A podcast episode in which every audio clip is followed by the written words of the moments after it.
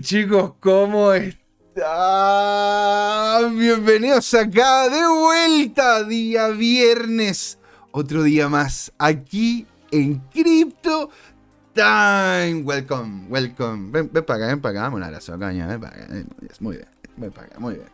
Oye, yo los que les quería comentar, señores, que se nos viene un programa, pero fantástico. Buenísimo, buenísimo. ¿Por qué? Porque en la primera parte vamos a hablar solamente, vamos a hablar no solamente de noticias, sino también de analistas que hemos ido curando y que de a poco han entregado, ¿verdad? Las dinámicas de lo que se viene. Porque esta subida que estamos viendo, en, en, eh, ahora sí, esta subida que estamos viendo, ¿verdad? Loca, de esta subida que loca que estamos viendo. Esta, ¿Será realmente una. ¿Será realmente algo que se mantenga en el tiempo o no? Eso es lo que yo quiero saber de ustedes. Quiero si que nos están viendo. Por favor, comenten. Queremos verlo. Aquí tenemos el chat. Quiero leerlos. Así los voy, a leer así. Así que por favor, genial escucharlos. ¿Qué va a pasar? BTC va a seguir arriba de los 20. Va, va, a haber otro, va a haber otro testeo de soporte. ¿Sí? Y lo que vamos a ver, ¿no es cierto?, en la segunda patita es algo fantástico, algo que de hecho estábamos esperando poder tener una, masa un poco más crítica para invitarlo, ¿verdad? Que es uno de los creadores de Money on Chain, ¿sí? Uno de los creadores de una estable hecha aquí en Latinoamérica que tiene su colateral en BTC. Vamos a ver cómo funciona, cómo llegaron a esa idea, cómo ven la industria de la creación de estables.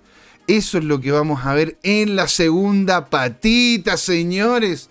Y según, según apareció ya, ¿no es cierto?, en pantalla, don, don Jorge está esperándonos en, ¿no es cierto?, el escenario 28 en este momento. ¿verdad? Y nos, le vamos a dar la gran bienvenida aquí a mi amigo, ¿no es cierto?, colega, socio, Don Jorge Gatica, señor, ¿cómo está? ¿Cómo va la vida, señor? Hola, José Miguel. Estoy bien, gracias. ¿Su familia está bien? Mi cuerpo lo sabe. ¿Su familia está bien? Sí, todos contentos. ¡Qué maravilla! Sí, porque es, como lo que se dice, ¿no? Estoy bien, mi familia está bien, gracias por preocuparse, ¿no? Eso después, eh, eh, hay algunos que lo dicen después de un choque. bueno, ese, es un chiste, un chiste interno aquí chileno, ¿no? Ahí para, para los amigos que de repente nos ven, porque Jorge, hay muchos que nos ven, nos ven desde Estados Unidos, nos ven de Argentina, de Colombia, de Perú, de Bolivia, e, a todos, desde España incluso algunos, oye, a todos ellos, un gran saludo chicos, son geniales, son geniales, muchas gracias por estar allí. Oiga, y don Jorge, yo quiero partir con una pregunta que algo que me han dicho y me han apaleado de forma consistente. Esta última subida que hemos visto del BTC, señor, ¿la vamos a seguir manteniendo? Porque se ha visto como que baja, como que sube. Ah, bueno, y también desde México, ahí don Juan Limón, un gran... Me paga. Ahí me paga. ¿Sabes cómo? Y, Jorge, ¿tú sabes cómo se le llama a un abrazo entre dos personas que vienen de México? Que viven en México. Un apretón de manos. ¿Se entiende? Es un apretón de manos porque son dos manos. Pero Jorge. Perdona, está, está lento. Por Dios. Bueno, por, eso, por eso me dediqué a las finanzas, no me, no, me dio mucho para comediante. Estamos perdiendo. Tienes que irte a Viña, bueno, definitivamente. Es que, no me dio para comediante, así que me metí en las finanzas y la verdad que no, como me gustó, me quedé acá. Sí. Las finanzas ganaron un gran especulador y el humorismo perdió un gran representante. Por Dios. ¿eh? No sé si fue entonces, no sé si fue entonces una ganancia neta para el mercado o una pérdida total. No sé, bueno, yo, creo, que fue una pérdida social. Oye, José, mira, yo te rogaría que colocaras Twitter mejor porque te tengo una compuesta. Yo no tengo idea de lo que va a pasar. Si tuviera idea de lo que pasa con el precio, no estaría aquí, estaría ni siquiera en Wall Street, estaría en una playa dirigiendo un, ejército de analistas, ¿te fijas? Yo estaría en una playa paradisiaca, ¿no es cierto?, rodeado de mujeres hermosas que quisieran ojalá algo más que una simple amistad. Pero, ese soy yo, soy yo. Mira lo que publiqué eh, en arroba tu CryptoTime. Ah, ojo, porque también estamos en vivo en Twitter. ¿ah? Bueno, ahí nos estamos viendo repetidos, ¿no es cierto? Y por favor avanza, avanza, avanza, avanza. Y, tiene que ver con esta pulsión, ¿ah? esta, pugna que hay entre osos y toros. ¿ah? Mm. Avanza, avanza, por favor. Es, es eh, colocamos algo del capo, avanza, por favor. Del capo de cripto. El capo de cripto es que, que, lo, lo, lo troleó otro analista, que lo hemos comentado los dos, este. Por favor, agranda esto, ¿ya? Entonces, el tema, ¿Ya? ¿te acuerdas? Creo que este, este lo comenté en el programa anterior, o, bueno, hace énfasis en lo mismo. A ver, espérate, ¿nos estamos metiendo un tema de salseo? ¿Esto ya es salseo, Jorge?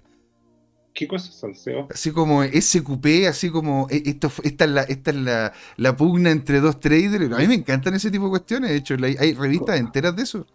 José Miguel, realmente me cuesta entender a tu generación. Yo soy padre de tres jovencitos un poquito menores que tú y la verdad es que los entiendo menos que a ti. Así que tenle paciencia, por favor. ¿ah? Por favor, por favor. Mira, mira qué entretenido esto. El, el, Johan Miles ¿ah? eh, dice que, que eh, el compromiso o eh, el engagement que hay de, los osos es increíblemente alto. Y que en los próximos meses va a venir un mega desconocimiento, por así decirlo. Eso es lo que él piensa. Y se refiere al hecho que el capo de cripto tiene, tiene, ¿cómo se llama? Tiene, entre comillas, amenazado, ¿no es cierto? De que, de que va a venir unos nuevos eh, mínimos del mercado. Dice, que no se mm. arrepiente y que no lloren, dice, si el mercado hace nuevos mínimos, lo cual es probable. No estoy comprando. Eso es lo que dice el capo cripto. ¿ah? Y nosotros ahí, como buenos efectivamente farandulero, eh, reprodujimos e-, ese, enfrentamiento colocándole los, los, los, llamados a cada uno de ellos para que si les queda alguna duda se, se dieran por enterados. Porque claro, a nosotros nos gusta la polémica porque vende más, ¿no? Ah. Y, si, vende más, compramos más. Y si vende más, compramos más. Ya nos vamos con la intro, no vamos con la intro los No, no entiendes. Entonces, mira, cierra esto por favor, porque esto, esto es sabroso. Aquí tenemos dos analistas ¿Ya? Eh, muy buenos con eh, opiniones encontradísimas. Y, y estos son oportunidades de mercado. ¿ah? Entonces, la gran duda efectivamente es si vamos a volver a hacer un nuevo eh, mira, baja al siguiente, ahora que ya lo mostraste. Eh, esto es interesantísimo. Yo creo que esta es la base del Bitcoin. No sé si lo puedes agrandar aún más. Este es el gráfico del porcentaje de países que tienen una inflación mayor a 6%. ¿Ya? Y hoy en día más del 80% de todos los países en el mundo tienen una inflación. El problema de la inflación es que cuando no se controla, se transforma en una hiperinflación. Y la hiperinflación es un verdadero incendio, es una crisis social, porque cuesta mucho salir. Cuando tú entras en una hiperinflación es como una espiral inflacionaria que se va alimentando a sí misma. Es como cuando se te produce un incendio en una bodega que tiene materiales combustibles. Entonces cada nueva zona de amague es un nuevo foco de incendio mm. que lo agranda un poco más. Entonces, lo mismo pasa con la espiral inflacionaria.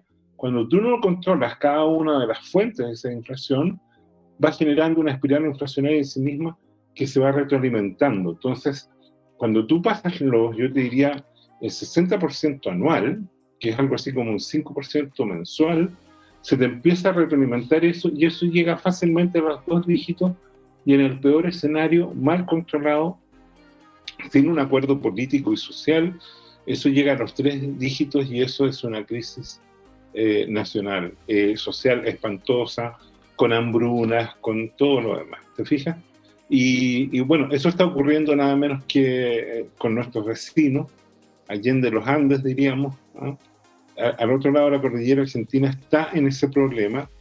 Acababan de nombrar una ministra que duró menos de un mes, de una ministra de Economía, y, bueno, y, y, están con una hiper que se les está gatillando. Ya en los hechos, las últimas cifras eran anualizados, un 80% de inflación, pero ahora ya con todo esto tienen que haber llegado a, sobre el 100%. El dólar que estaba en 270 eh, pesos argentinos, ahora está sobre 300.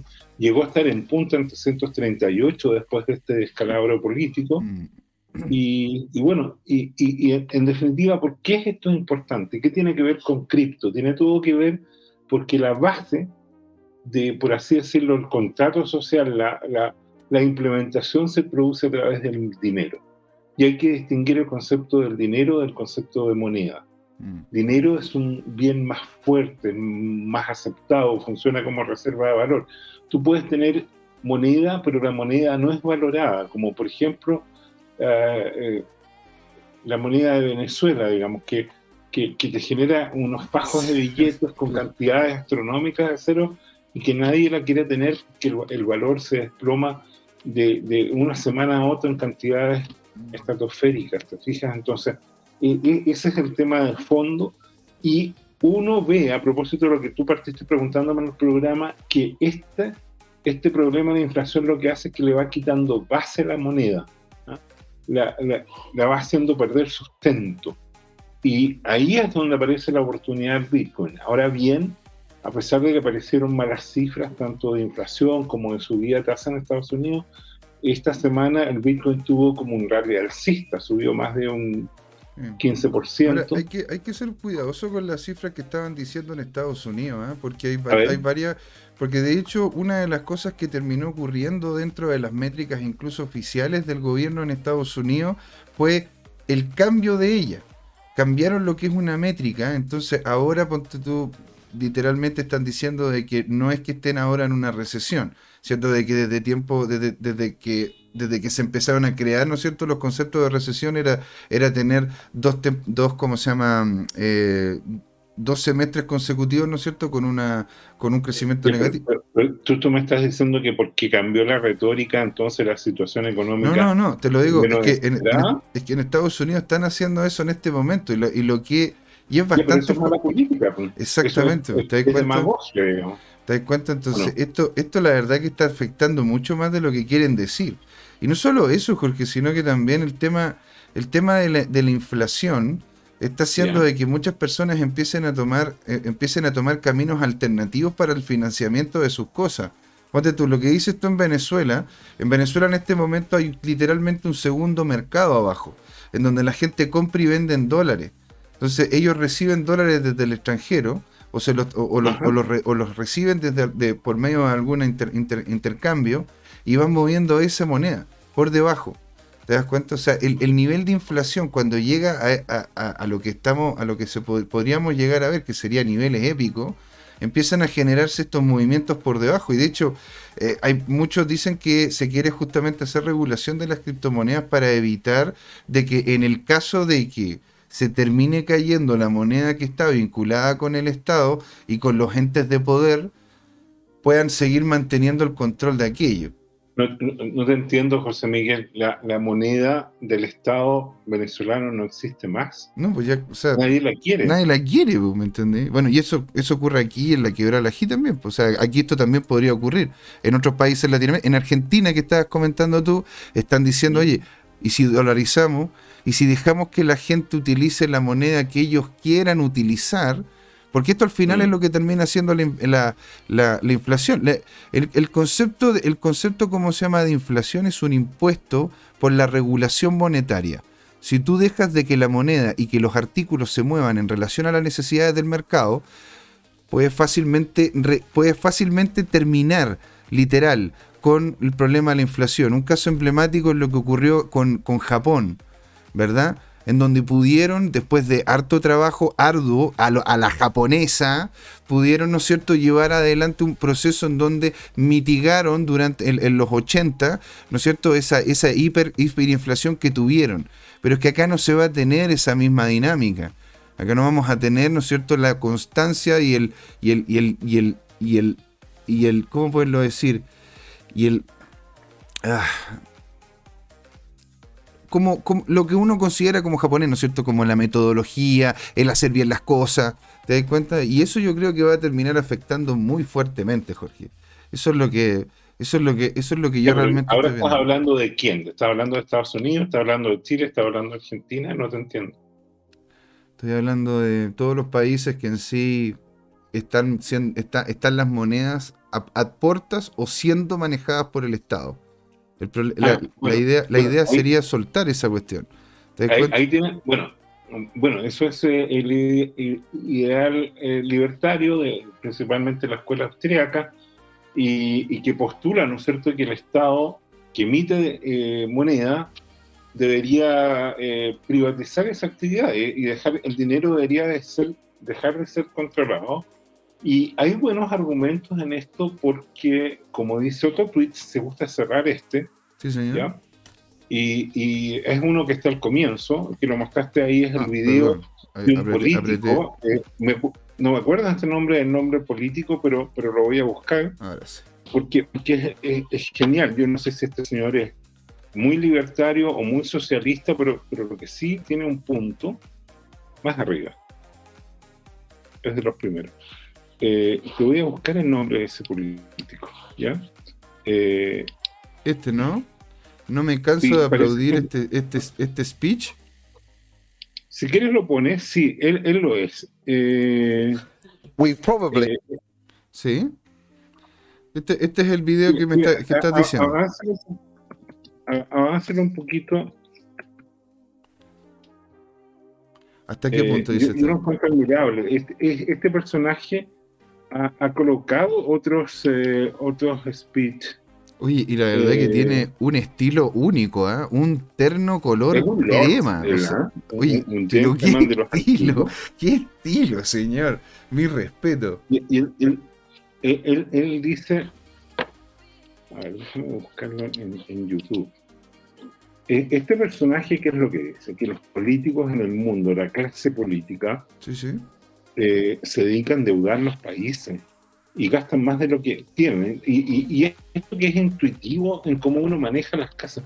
Convengamos que la, la, inmensa mayoría de todos los hogares en Estados Unidos, en Chile, en Argentina, en Europa, en Asia, en el lugar que quieras del planeta, tiene muy claro que si tú empiezas a gastar más de lo que ganas, mm más pronto que tarde vas a terminar en una farra impagable, pasándola muy mal. O sea, eh, e, eso podemos ejemplificarlo en el típico papá que es parrandero, que se gasta el dinero en asado y en, ¿cómo se llama? Y en, y en eh, alcohol, en tragos, y que no paga el alimento o la pensión alimenticia de los hijos, o mm. los colegios, o todo lo demás. Pues, por nombrar un, estereotipo o un monotipo, digamos, muy popular en Latinoamérica, que es el irresponsable.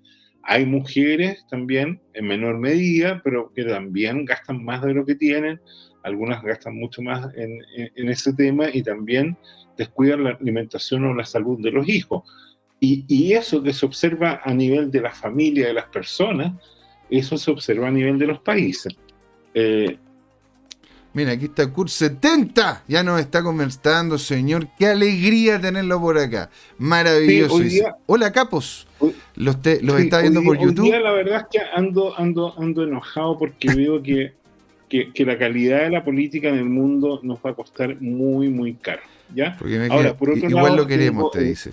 El tema de que, de que esto al final, lo que es malo para Chile, y, y realmente encuentro que y, sabes qué, qué, me puso de mal humor, Kurt, y todo?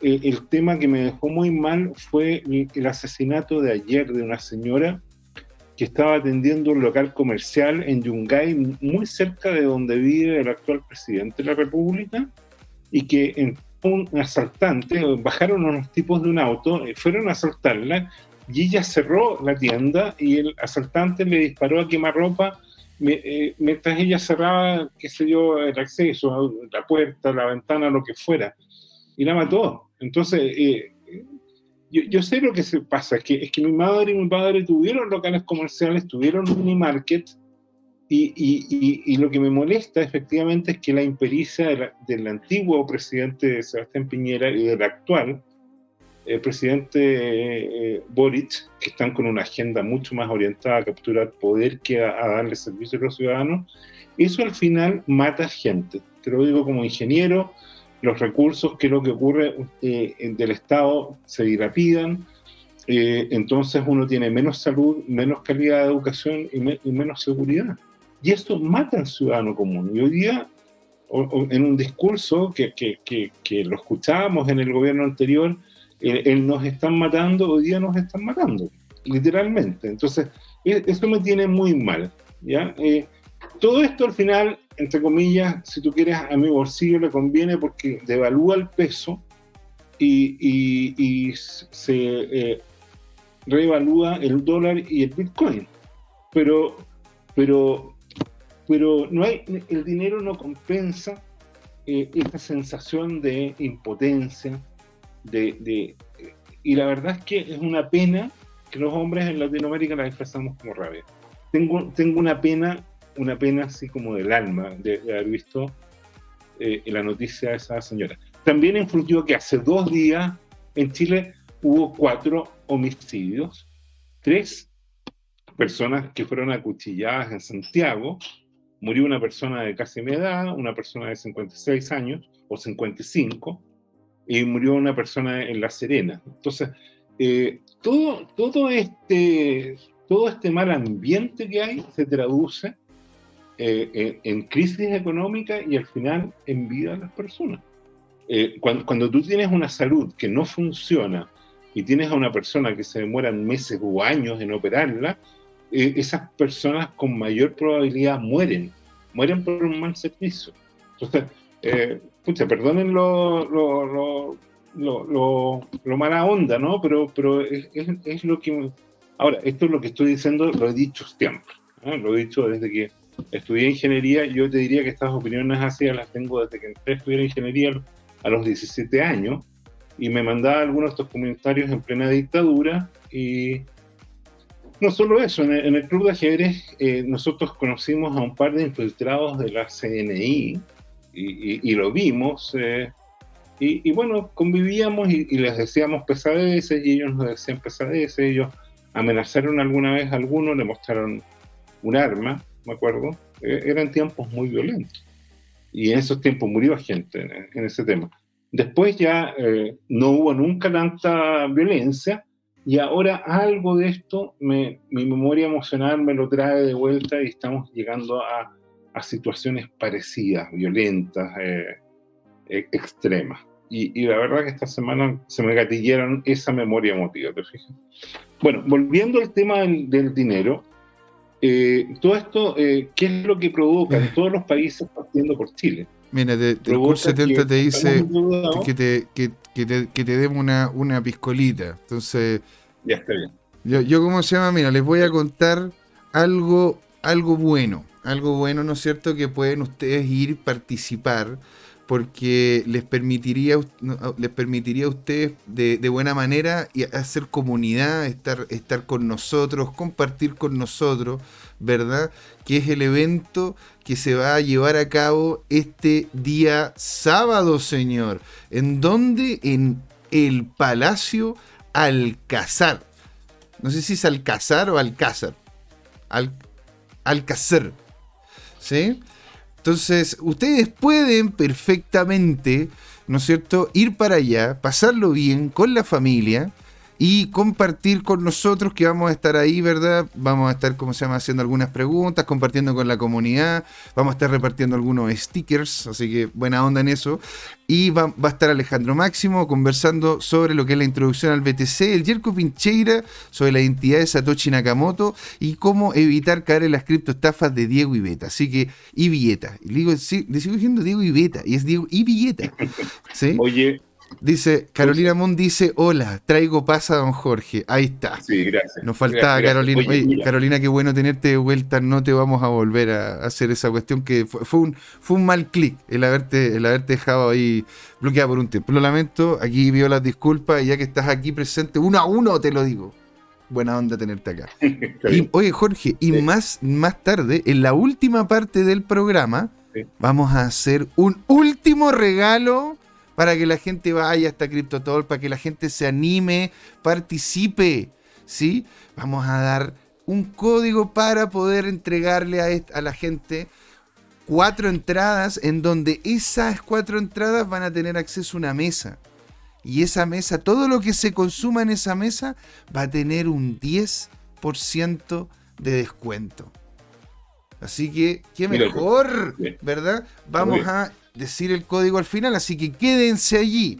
Digo esto para poder, ¿no es cierto?, ir animando a la gente y que participe y que vea formas en las cuales de hecho podemos evitar la, y tratar por lo menos de evitar la inflación, hacer inversiones que no estén vinculadas con el territorio y con, la, con lo que muchas personas dicen, ¿verdad? Las porosas manos de nuestros distinguidos, ¿no es cierto? Que están, que están siendo en este momento... ¿Qué, tienen de distinguidos? Pero bueno, oye, mira, un distinguido político es el personaje que tú mostraste ahí. Sí, señor. Hay otro video en YouTube que se titula ¿Por qué el, todo el sistema bancario es una estafa? Y él se llama Godfrey Bloom. Búsquenlo. Bloom es como, es como el señor Bloom de la taxonomía de Bloom, pero eh, no es ese eh, gurú de educación, sino que este es un político, parece que eh, del Parlamento Europeo. ¿ah? Y esto es un discurso que puso el 21 de mayo de 2013 en Estrasburgo. Godfrey se escribe Godfrey Bloom. Escribe Bloom. ¿ah? No sé si lo quieres poner en, el chat. Pero bueno, así es la vida, así se va pasando entre eh, sabores y sin sabores. Así es el fútbol. Así es el fútbol. Y a los que no les guste, bueno, la gracia es que en el fútbol puedes ir a reclamar a la FIFA por lo menos y puedes tratar de conseguirte una clasificación por, eh, por, ¿cómo se llama? Por secretaría, que no funcionó. Pero bueno, eso es poner el dedo en la llaga, eso es peor. ¿eh? Claro. Eh, por lo menos para mis hijos, que son futboleros, son peloteros. Así que, bueno, volviendo al dinero. Volviendo al dinero, ahora, ahora me toca a mí, porque tengo una noticia interesante que mostrar, ¿verdad? Porque mire, esto lo que estamos viendo en este momento es Matic. Y aquí fue cuando se empezó a, ver el tema de Disney, ¿verdad? Y después de que se pegó la subida, se me empezó a la... Ahora, pero ¿por qué ahora estamos entrando en este canal, don Jorge? Y yo le tengo una, noticia bien interesante. Ahora, eh, tengan en cuenta. pero tú dices que Matic se ve alcista. Así es, pues, señor. ¿Y por qué se vería, o se tendría una dinámica de este estilo que al parecer podría ser parabólica llegando por lo menos al 1.3 o incluso al 1.6, chiquillos? Sí. Ya, pero, pero te pido un servicio. Sí, señor. ¿Puedes colocar en el Twitter, puedes buscar Capo Cripto? En el Twitter Capo Cripto. Sí. O Cripto Capo, creo que se llama. ¿Ya? Cripto. Ahí está. Ahí está, el capo de cripto. Sí. Este. Bueno, fíjate que tiene un análisis de Matic, precisamente, así que podemos ah, superponerlo. Mira. Avanza, avanza, avanza. Mira, el, capo cripto este tiene, tiene varios análisis. Pero, pero generalmente se centra en el Bitcoin, pero aquí tienes Matic. Entonces, mira qué interesante. Aquí está. Yo, yo, no sé, veamos, veamos si lo invalida. Me llamó la atención este, mira, es de hace poco, ¿no? ¿eh? del 27. Sí, es que bueno, ¿por qué, ¿por qué pasa eso, señor? Yo aquí le tengo una, le tengo una papita. A ver, espera, espera, espera. Eh. Mira lo que pasa. Lo que pasa es que de hecho Mercedes-Benz ahora están viendo lo que es la red de Polygon para poder hacer desarrollo en una base de datos tipo blockchain. Ahora, ¿qué es lo que ocurre con esta cuestión? Es que eh, la otra vez estaba viendo un documental de Tesla y hay algo, una cosa que me llamó mucho la atención. Estaban entrevistando a uno de los Shark Tanks. ¿no es cierto? Uno de los tipos que está como en este evento en donde se sientan y ven a los emprendedores. Y, y, él es uno de los inversionistas en Tesla. Y este chico le dice, cuando, cuando él compró Tesla porque su hijo le dijo, papá, lo que pasa es que yo trabajo en Tesla y es una buena inversión porque, te estoy hablando hace tiempo ya, ¿no es cierto? Ya harta agüita bajo el puente. Pero en ese entonces es porque Tesla lo que es es una empresa de datos. ¿Por qué? Porque todos los computadores que tienen todos los, todos los autos Tesla están constantemente llevando información a lo que es esa base de datos, haciendo que la, inteligencia artificial que maneja esos, esos, autos de forma consistente se vaya mejorando, que de forma consistente vaya siendo más mejor, e incluso esa misma inteligencia artificial encuentre de que le falta un sensor, que tiene un lugar en donde tiene un punto ciego. Y la verdad que no, no lo habían pensado eso anteriormente. Entonces, ahí es donde entra esta dinámica, en donde Polygon podría, ¿no es cierto?, ser la base en donde Mercedes-Benz podría empezar a colocar todo, porque de ahora en adelante los Mercedes-Benz van a ser como una gran red de información. Sí, pero ¿sabes qué? Yo entiendo tu punto, entiendo que te entusiasma y entiendo que tú crees que eso eventualmente le da valor automáticamente a la moneda y se pone alcista, pero por favor vuelve al cripto porque yo quiero eh, ver a chequear algo que me ayude.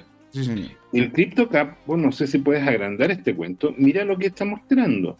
Lo que está mostrando es que viene una corrección importante antes de evaluarse. Él está hablando de la dinámica en los mercados. Entonces, el punto 4, ¿en, ¿en qué nivel de precio está? digo el tiro, señor. Este estaría en 0. Esto está en bueno, ahí está en negro. Lee, la cifra en negro. 0.80. 0.8079. Y ya, ese es como el, precio más actual, ¿ok? 0.80. ¿Y a cuánto está Matic hoy día? Y Matic hoy día, ahí se ve un poco mejor. Ahí 0.8079. Y Matic hoy día, señor, lo podemos ver a 0.95. Cerrado.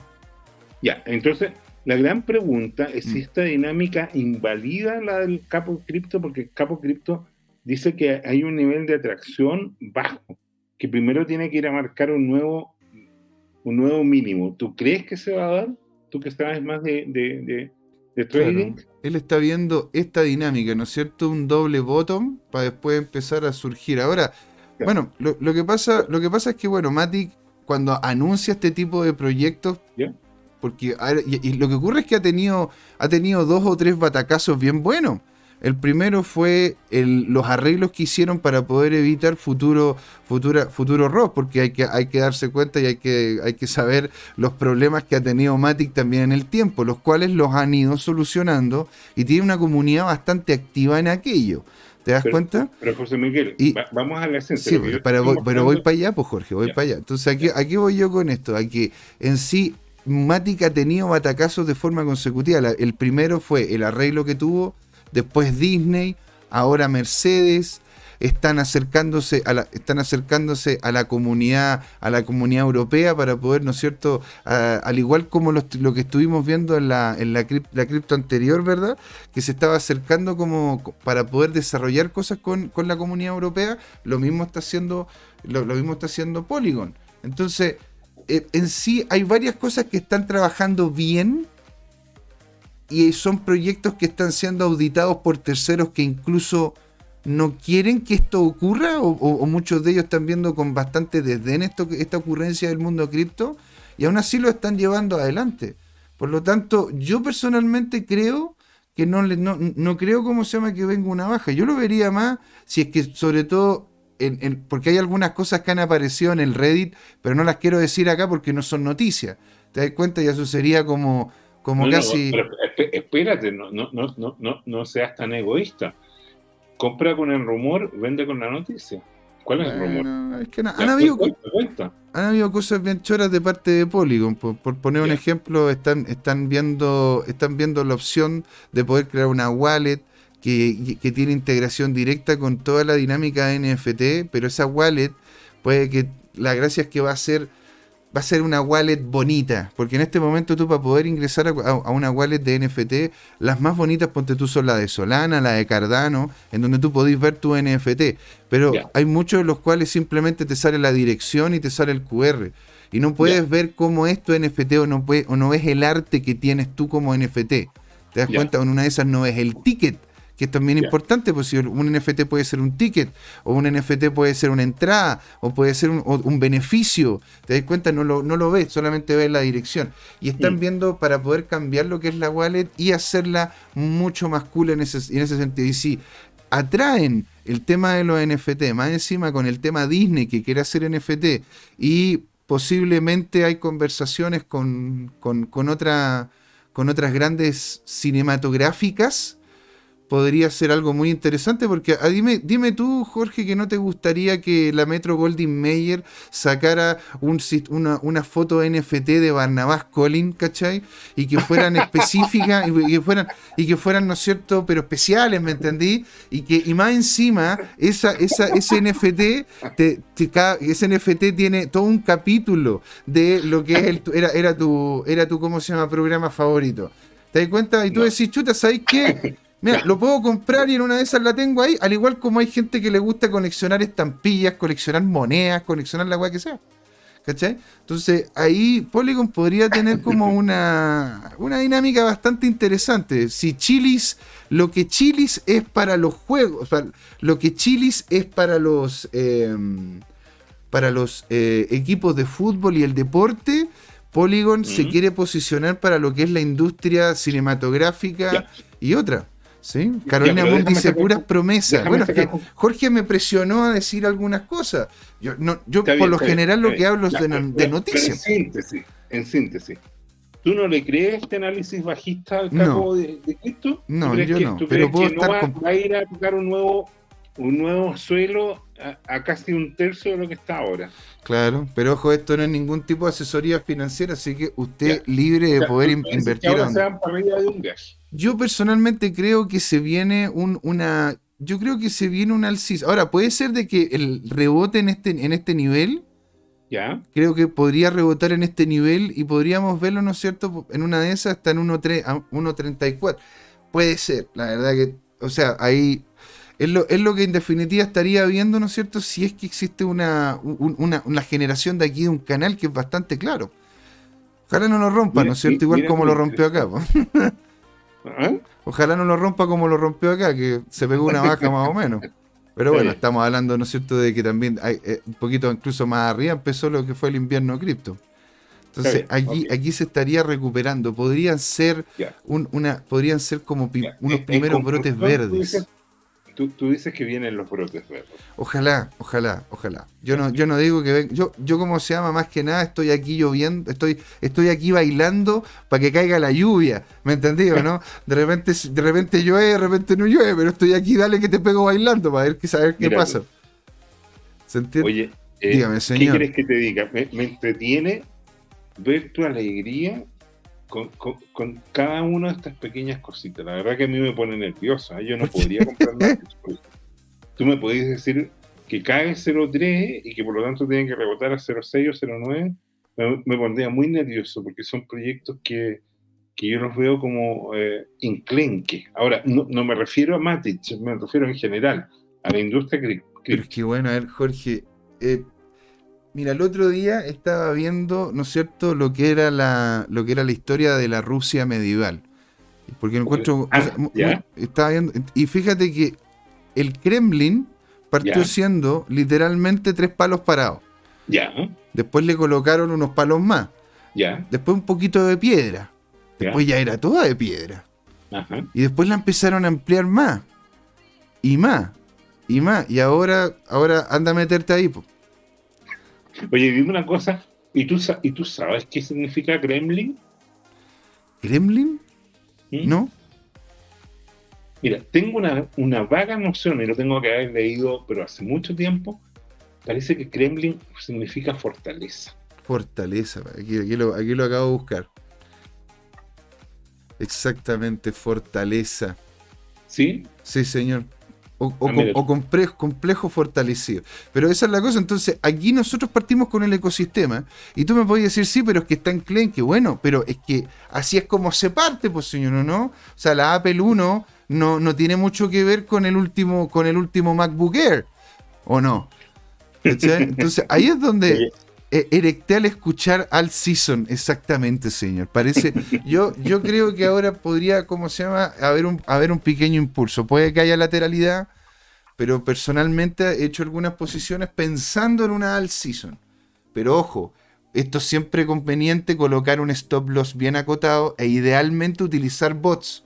Señores, dense una vida, no se queden pegados frente al computador utilicen bots y le colocan el stop loss bien apretadito y que vaya moviéndose tranquilo ahí. Porque si no, no, no, hay vida, no hay vida. yo, yo, recomiendo en YouTube, tenemos grabados los videos donde José Miguel mostró varios bots re interesantes. ¿ah? Y a nivel de rumor, el, el, el, programa que hicimos de los, de los bots chilenos, eh, entiendo que hay algunos inversionistas que les ha resultado tomar posesión. Esto no es consejo financiero, no es sugerencia de inversión.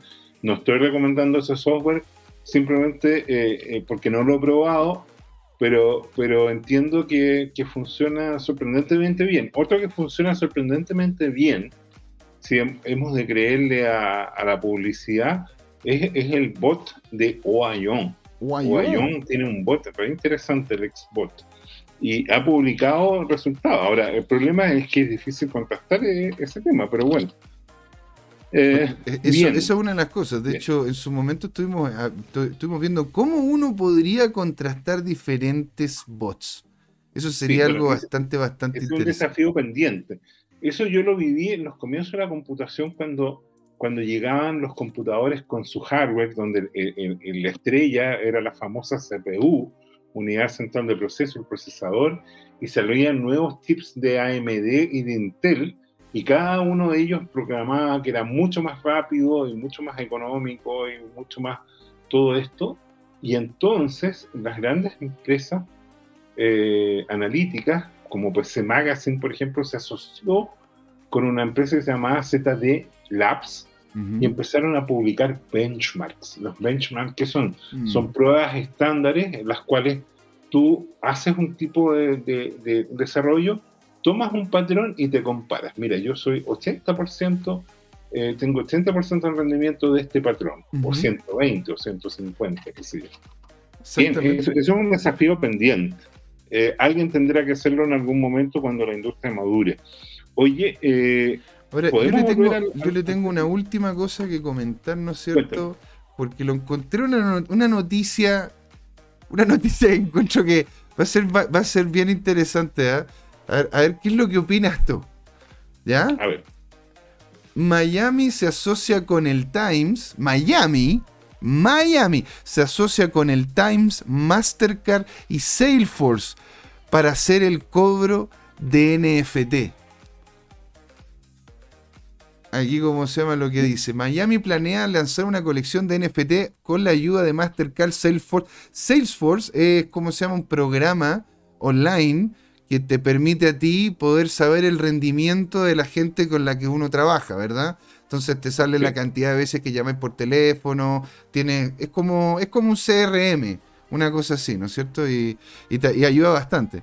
Pero bueno, la colección planea lanzarse en diciembre después de la inmigración planificada de Ethereum Blockchain a la prueba de participación. El alcalde de la ciudad, ¿no es cierto?, se asociará con esta empresa y, y empezará la iniciativa de este NFT. Y, planean ofrecer, planean ofrecer 5.000 NFT diseñados por 56 artistas locales y representan el área de 56 millas cuadradas de la ciudad. ¿Qué dices tú? ¿Qué, qué, esto qué es? ¿Esto es esto es un gran avance? ¿Esto es esto, esto, esto, no tiene esto pesa menos que un paquete cabrita? Esto es esto yo creo que es, eh, es un gran avance en el sentido que le da una oportunidad a la industria creativa, que en el fondo son estos artistas, eh, y usar una tecnología como, como un nuevo medio de distribución de su arte.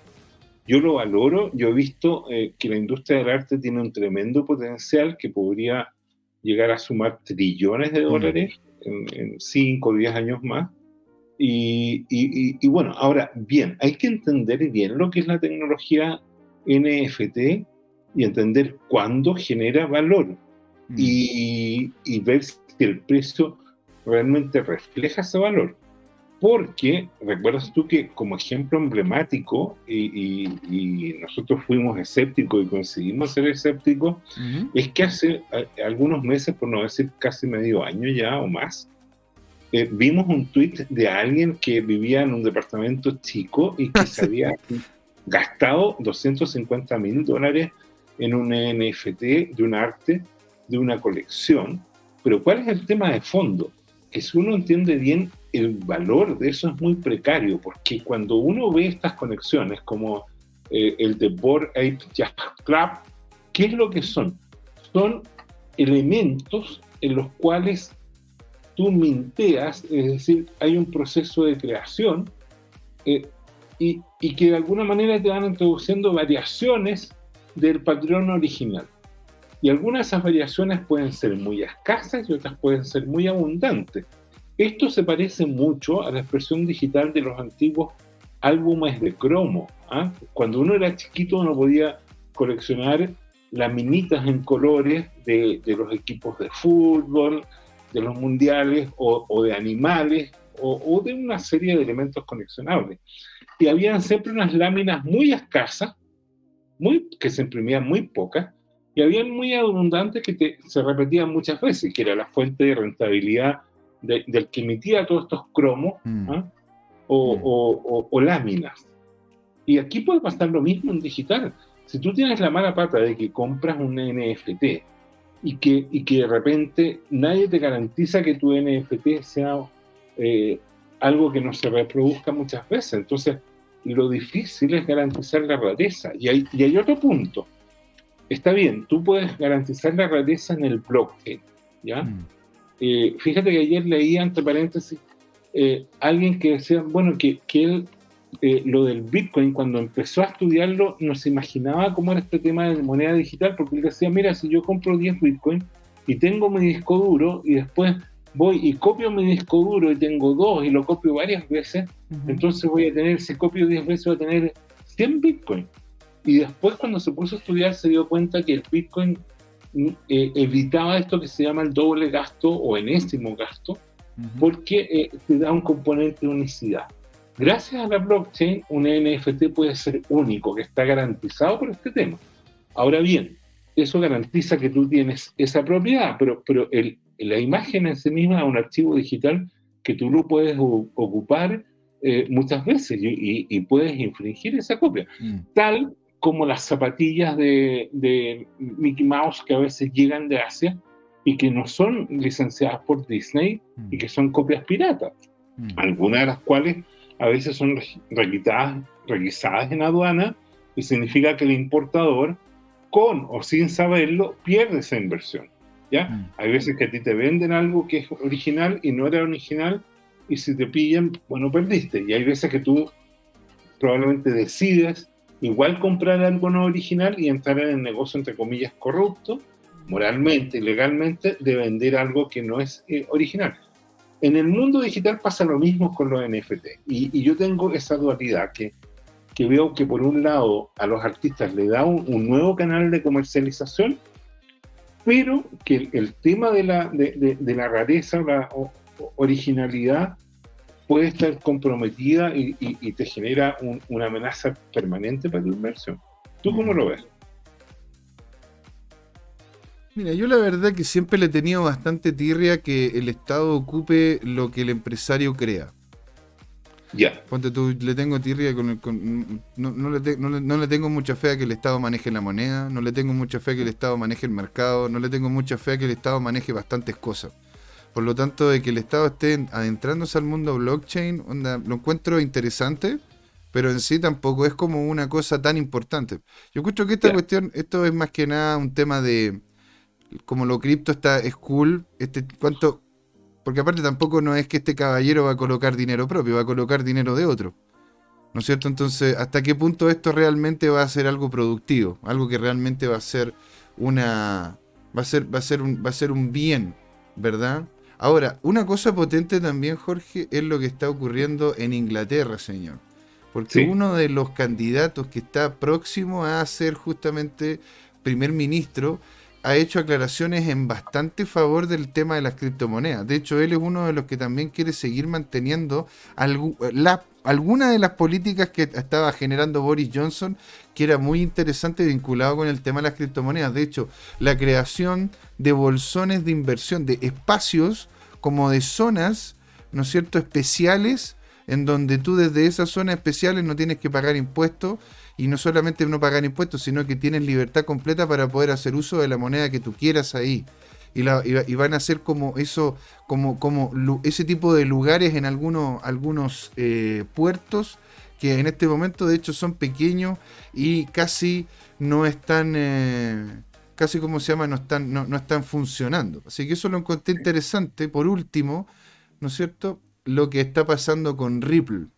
Que de hecho Ripple eh, acaba de obtener otra victoria, dado de que los acuerdos judiciales golpean la oferta de la SEC para poder eliminar a 67 mil titulares de XRP de la demanda.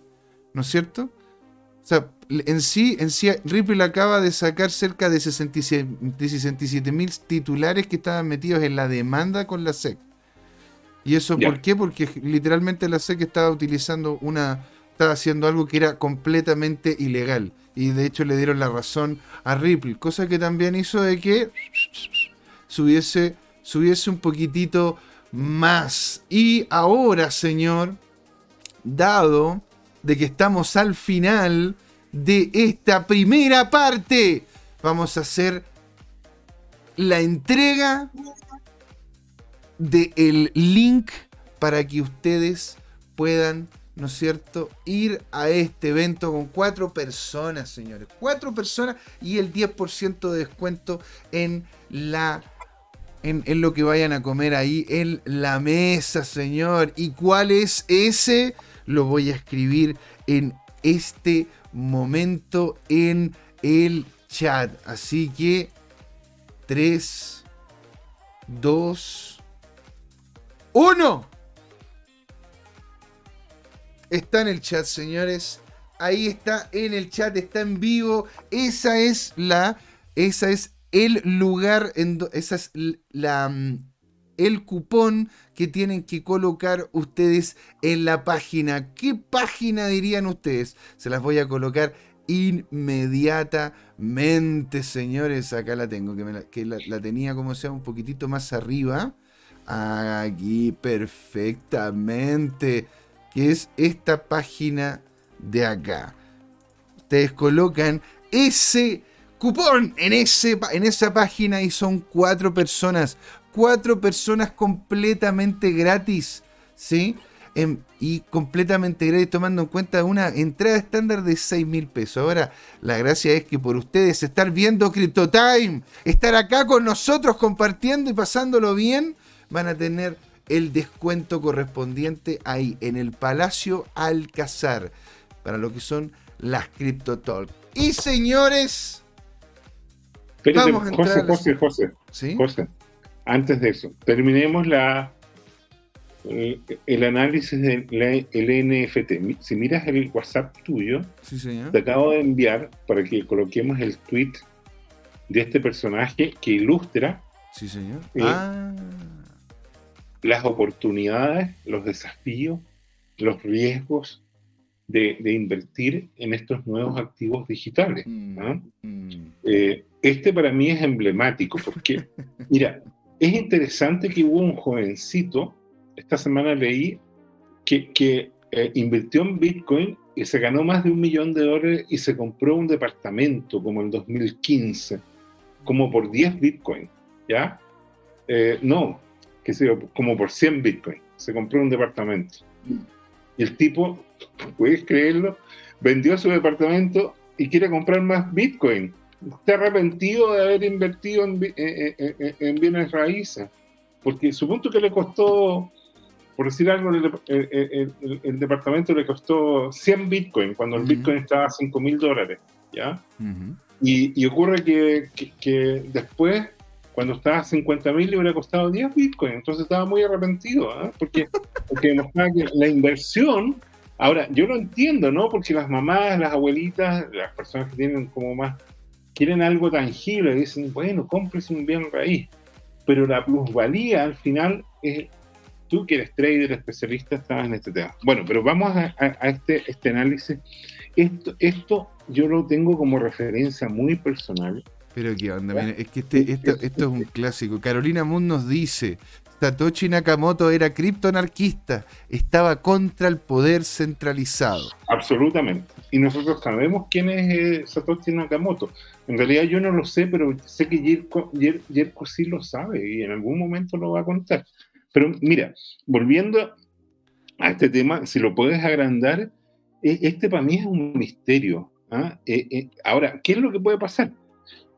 Que venga una recesión como está ocurriendo mundial y que en dos años más este personaje tenga que vender este, este tweet, eh, o sea, este NFT por 25 mil dólares, por decirte algo, o por 2.500 dólares. O de repente lo vende por un millón. O, o, como le hemos hecho tanta propaganda, lo puede vender efectivamente en un millón, en dos millones quinientos mil, y, y, y, y no lo sabemos en realidad. Yo, sinceramente, Ahora, yo no lo haría, ¿no? Si yo fuera un, un, joven de 28 años que está viviendo en un departamento de un solo dormitorio, ¿ah? de apenas 750 pies cuadrados, que no sé cuánto será, pero lo vamos a calcular enseguida, con su esposa y su perro, y que le cobran 2.200 dólares mensuales por el ah, arriendo, y que se gastó un cuarto de millón de dólares por esa imagen.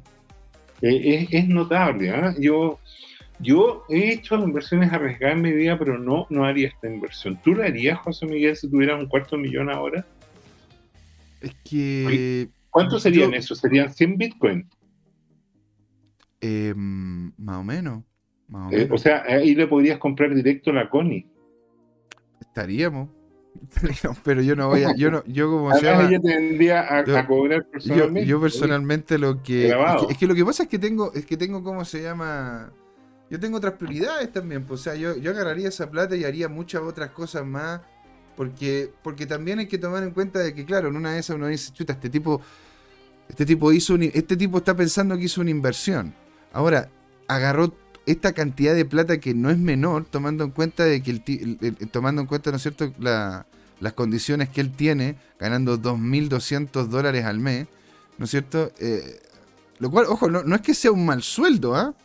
Pero, no es que sea un mal sueldo, pero, pero ten en cuenta de que esta, esta cuestión es colocar un montón de plata en un solo activo. Yo, yo la verdad que distribuiría de mejor manera esa plata. Yo creo que. Pero mira, mira qué interesante, mira lo que pasó después. Por favor, pinta el, el tweet que viene. No, no lo habíamos visto, ¿ah? porque este, este es del, es del 29 de agosto del año pasado. Mira lo que publicó el 3 de enero de este año.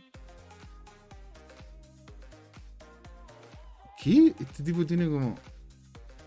Pero el, el, el tipo mismo, este mismo tipo, Ese mismo, pincha, pincha, donde dice Danton Cole Turkey. ¿Ya? ¿Ya? Mira abajo, pues, mira el que viene. Ese, mira, la respuesta de que viene. No, pues. No, pues, no, no tan abajo. José, mira. Ahí baja despacito.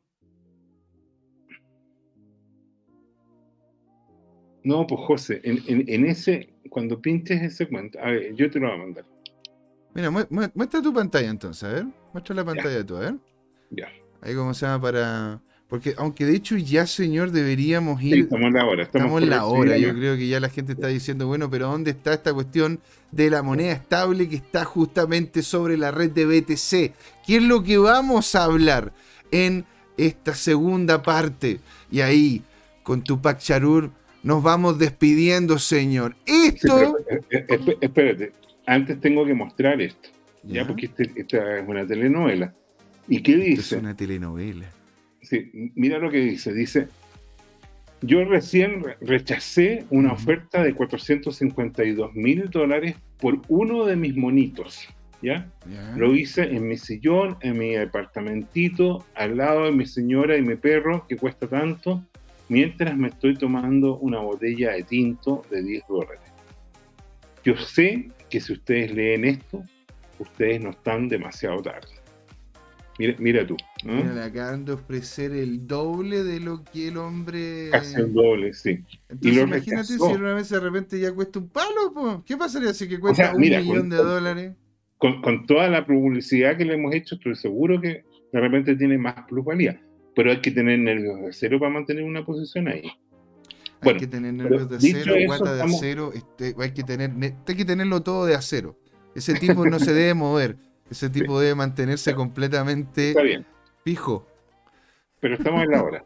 estamos en la hora, señor. Así que nos vamos. Segunda parte, se viene con todo. Estables sobre Bitcoin, estables con subyacente en Bitcoin en la red de RCK. ¿Cómo es ese proyecto? Se viene con todo. Esto es Crypto Time. ¿Por qué, Jorge? Porque fue hora de hablar de criptos y de ah. Bitcoin y de XRP y de los monos aburridos. Y de todo más. Así que ahí estamos. No se vayan, ¿eh? los estoy viendo. No, mentira. Los queremos mucho. Hola amigas y amigos, en este intermedio les queríamos recordar que esta comunidad CryptoTime la hacemos todos. Así que siempre invitados a nuestros canales de difusión en Twitch, Twitter, YouTube, LinkedIn y Facebook. Búsquenos como CryptoTime, con i latina, así, latinos como nosotros. Los esperamos para intercambiar información, hacer nuevos amigos y conexiones en este hermoso mundo del blockchain y las tecnologías descentralizadas. Suscríbanse para estar conectados y saber sobre nuevos episodios. Un gran saludo de Jorge Gatica y José Miguel. Ahí nos vemos. Hey chicos, ¿cómo están? Bienvenidos de vuelta a la segunda patita de aquí, de Crypto Time. ¿Sí? Estábamos nosotros en comunicaciones por interno con el caballero que íbamos, ¿cierto?, a tener, Maximiliano nos ha, no, nos ha comentado de que, de que ha tenido un par de problemas personales y va a haber, ¿no es cierto?, la participación en el programa en este instante en específico. Si no, cualquier cosa, Maximiliano, lo entendemos y podemos, ¿no es cierto?, reagendar a futuro. ¿sí? Si estás por ahí, puedes comunicarte y puedes justamente entrar al programa, lo hacemos y lo pasamos bien entre todos acá. ¿Sí?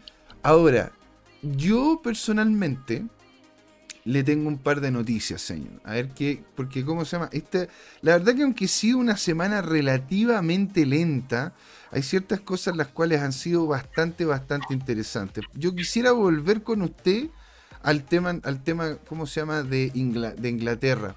Porque, ¿Por qué, cómo se llama, en este momento los países están empezando a ver con buenos ojos, o por lo menos hay candidatos que están viendo con buenos ojos las cripto? y es la forma en la cual vamos a poder integrar de buena manera estos sistemas a través del Estado, que eso, eso fue lo que terminamos conversando en el último, en el último instante de la primera parte. Estará, ¿Será el Estado el mejor garante de la creación y masificación de estas tecnologías?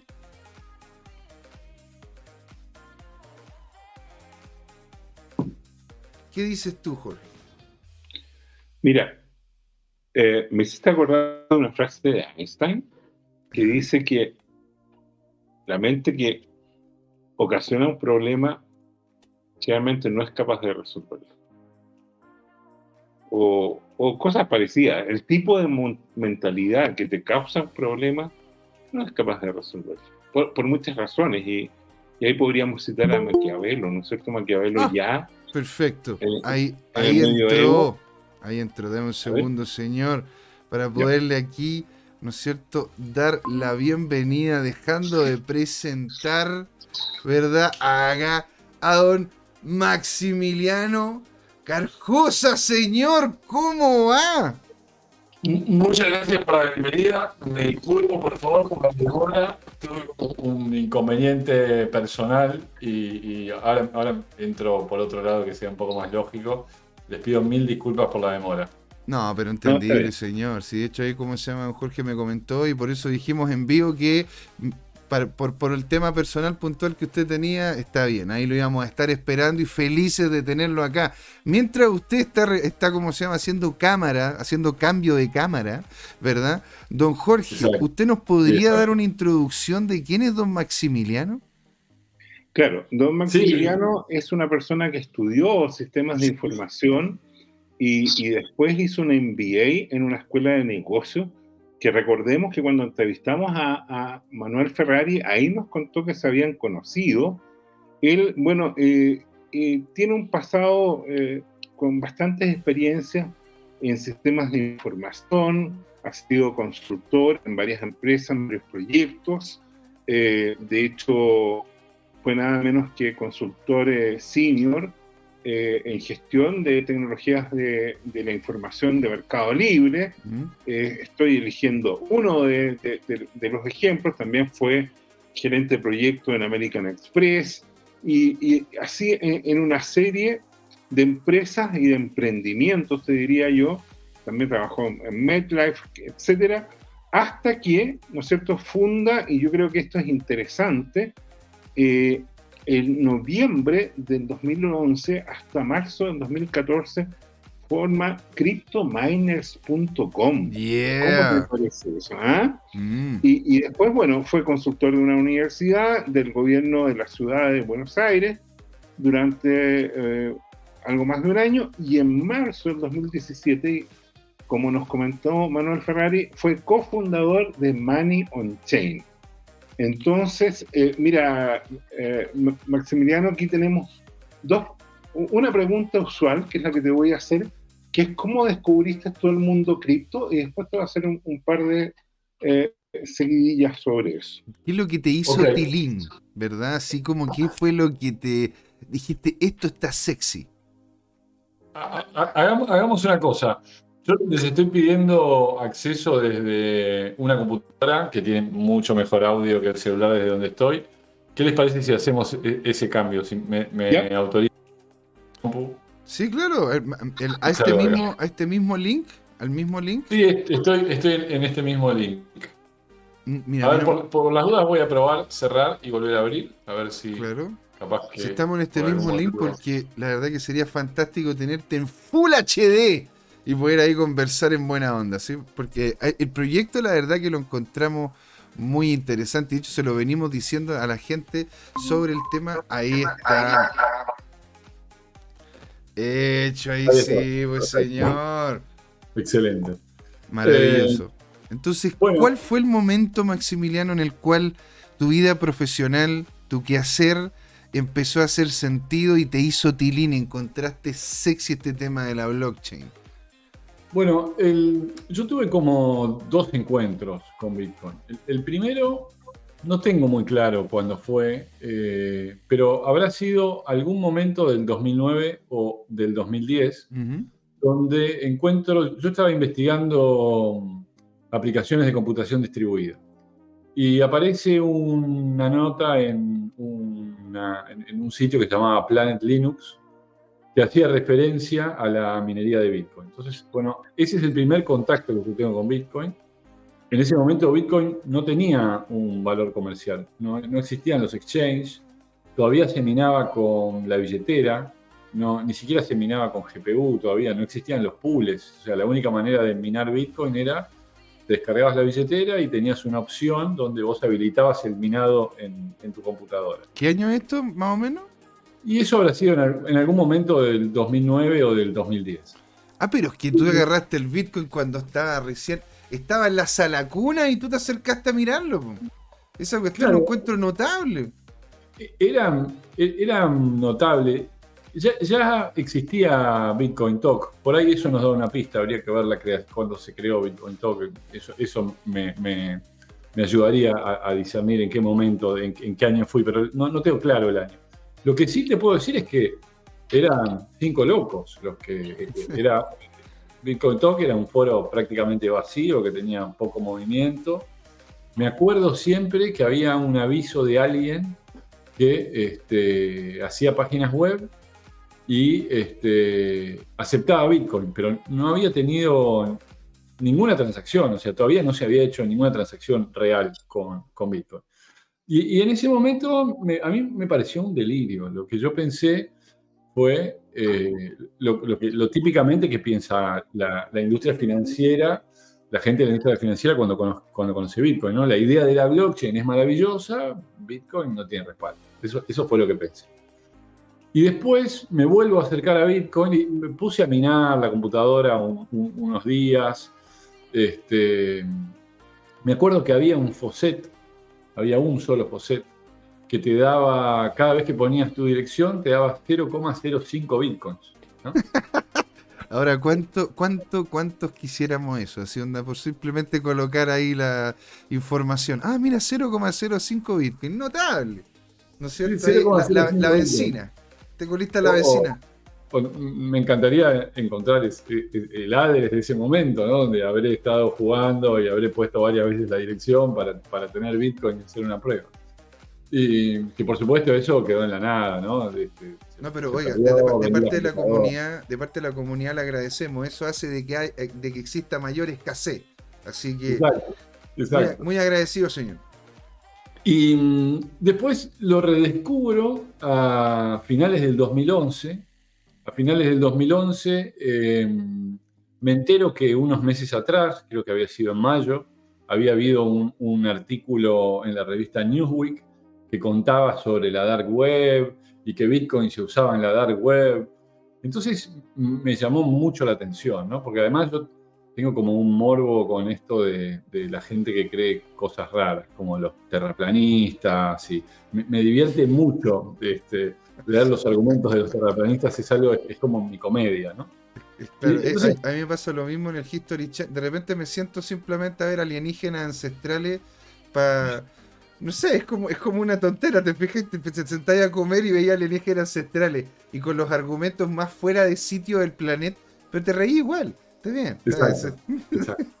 Bueno, un poco con, ese espíritu de estos locos que creen que el Bitcoin puede tener valor, eh, me, puse a, leer Bitcoin Talk, ahí me registré, a fines del 2011 me registré en Bitcoin Talk, y, de repente la cosa me empezó a hacer algún sentido, ¿no? Estaba absolutamente fascinado por la tecnología blockchain, o sea, e, esa fascinación no, no se me fue, o sea, eh, si bien dije esto no, tiene sentido y, lo olvidé por un par de años o por un año, no sé cuánto tiempo habrá sido.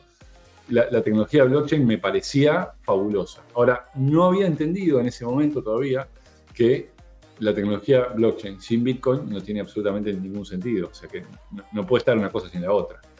Eh, bueno, y a, fines del 2011 em, había otra cosa que me enganchaba también en el tema del Bitcoin y era que el precio unos meses atrás había llegado a estar 30 dólares. Entonces era esa cosa de cómo, puede ser que se haya hecho una burbuja sobre esto, que haya llegado a 30 dólares. En ese momento estaba ponerle 2 dólares. Igual no, había manera de comprar, ¿no? Estamos hablando de fines del 2011, yo vivía en Argentina, no había exchange en Argentina, que después, muchos años después me enteré en esa época o unos meses más tarde había un foro que se llamaba 3D Games, donde ahí había mineros, ya, en fines de 2011 se minaba con GPU, entonces había mineros que eh, eh, minaban y vendían y había todo un comercio del cual yo en ese momento no, no, pude participar porque lo desconocía absolutamente. Pero ahí a fines del 2011 quedó absolutamente atrapado por Bitcoin. Me doy cuenta que esto es algo muy importante, y esto es algo que este, va a crecer. Mm. No, sé si, como dicen algunos, yo pensaba en ese momento locos, esto va, puede llegar a ser reserva de valor o que va a tener uso mundial, pero esto claramente es algo importante que va a crecer. Y ahí... Oye, Max. Sí. Mira, dos cosas. Eh, mientras tú hablabas, eh, hice el research y descubrí que Bitcoin Talk se creó el 22 de noviembre del 2009. Ok. bueno, ya, eso, era para, presentar tu tema. Pero yendo a lo importante, tú que tienes una claridad conceptual, tanto teórica como práctica en el tema, eh, tú puedes desarrollar la idea de lo que dijiste recién de que blockchain no tiene sentido sin Bitcoin. ¿Puedes explicarle? Porque por aquí hay, hay unos, hay, hay unos eh, menos maximalistas que nosotros, algunos tipos Bitcoin que, que les cuesta aceptar que las, blockchain privadas y tienen riesgos inherentes y, les cuesta más justificar su valor. Es que yo, yo soy aquí el poliamoroso. A mí me gustan todas las criptos, las investigo todas, ¿no es cierto? Y Jorge como maximalista Bitcoin constantemente me quiere traer al redil. ¿Verdad? Me quiere, No, no, no, no. no, no yo, te respeto, te quiero tal como eres con todos tus defectos. El tema es que el resto de las personas que están metiéndoles este tema sepan que eh, la propuesta de valor de las otras criptos es inherentemente más riesgosa. Cada una de las personas tiene su función de aversión al riesgo, cada uno gana o pierde o apuesta su dinero como quiere. Yo no, no me meto en el bolsillo de los demás. Yo me, atrevería a, afirmar, sin, conocerlos a, ninguno de los dos en, profundidad, a, decir que seguramente Jorge hace más tiempo que está en el espacio que José. ¿Es así? Sí. O sea, bueno, yo, yo, yo partí hace, hace como unos 10 años, más o menos. 2012, también muy temprano. Pues, yo lo que veo es que es como que hay un camino, ¿no? Ahora voy a, voy a contestar la, la, pregunta que me hizo Jorge, pero yo lo que veo es que hay como un camino, como un proceso que uno hace en Bitcoin, como que Bitcoin es una cebolla que tiene un montón de aristas, ¿no? Hay una que es la tecnológica, hay otra que tiene que ver más con la financiera, hay otra que tiene que ver más con teoría de juegos, hay otra que es más filosófica. Y a medida que uno va descubriendo, según la arista de Bitcoin que descubra y, estudie e investigue, es este, la postura que, que va tomando. Yo cuando mi camino fue algo así, descubrí Bitcoin, eh, primero pensé blockchain sí, Bitcoin no, después entendí Bitcoin y dije Bitcoin es el futuro, después fui shitcoiner, después este, eh, apareció Litecoin, eh, que no sé cuándo se lanzó Litecoin, pero lo vi en, tiempo real, o sea, yo vi el lanzamiento de Litecoin, miné Litecoin cuando la dificultad de Litecoin era menos de uno. Mira, el, el tío Chang, ¿verdad? Eh, eh, eh era el. Charlie Lee, no, es el. Perdón, Charlie Lee, claro, ahí está. le, compré Litecoins a Charlie Lee. ¿Te puedo creer? ¿Ya? Sí, sí, le compré Litecoins a Charlie Lee. Bueno, después hubo gente que lo quería crucificar cuando sacó todas las Litecoins cuando llegaron a los 300 y, y se fue a pique, ¿no? Bueno, eh, sí, eh, seguramente con justa razón. Pero imagínate. sobre esa parte. Eh, entiendo a todos los que lo querían crucificar. Sí, Charlie tenía una beta un poco de chillar hacer correr rumores que no eran real para que subiera el precio del iPhone. Sí, es así, yo lo vi en primera persona.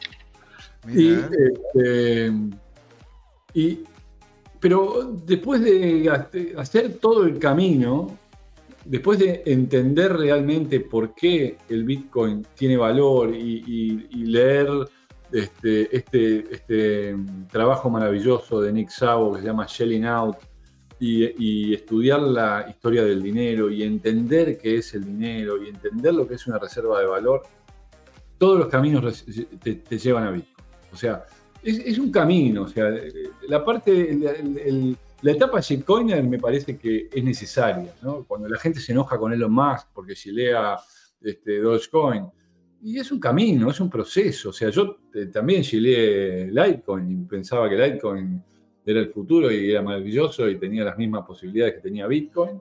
Y después claramente me di cuenta que eso no podía ser. Y hoy no, no tengo ni un Litecoin y estoy absolutamente convencido que Litecoin no tiene ningún sentido a partir del día que se inventó la Lightning Network.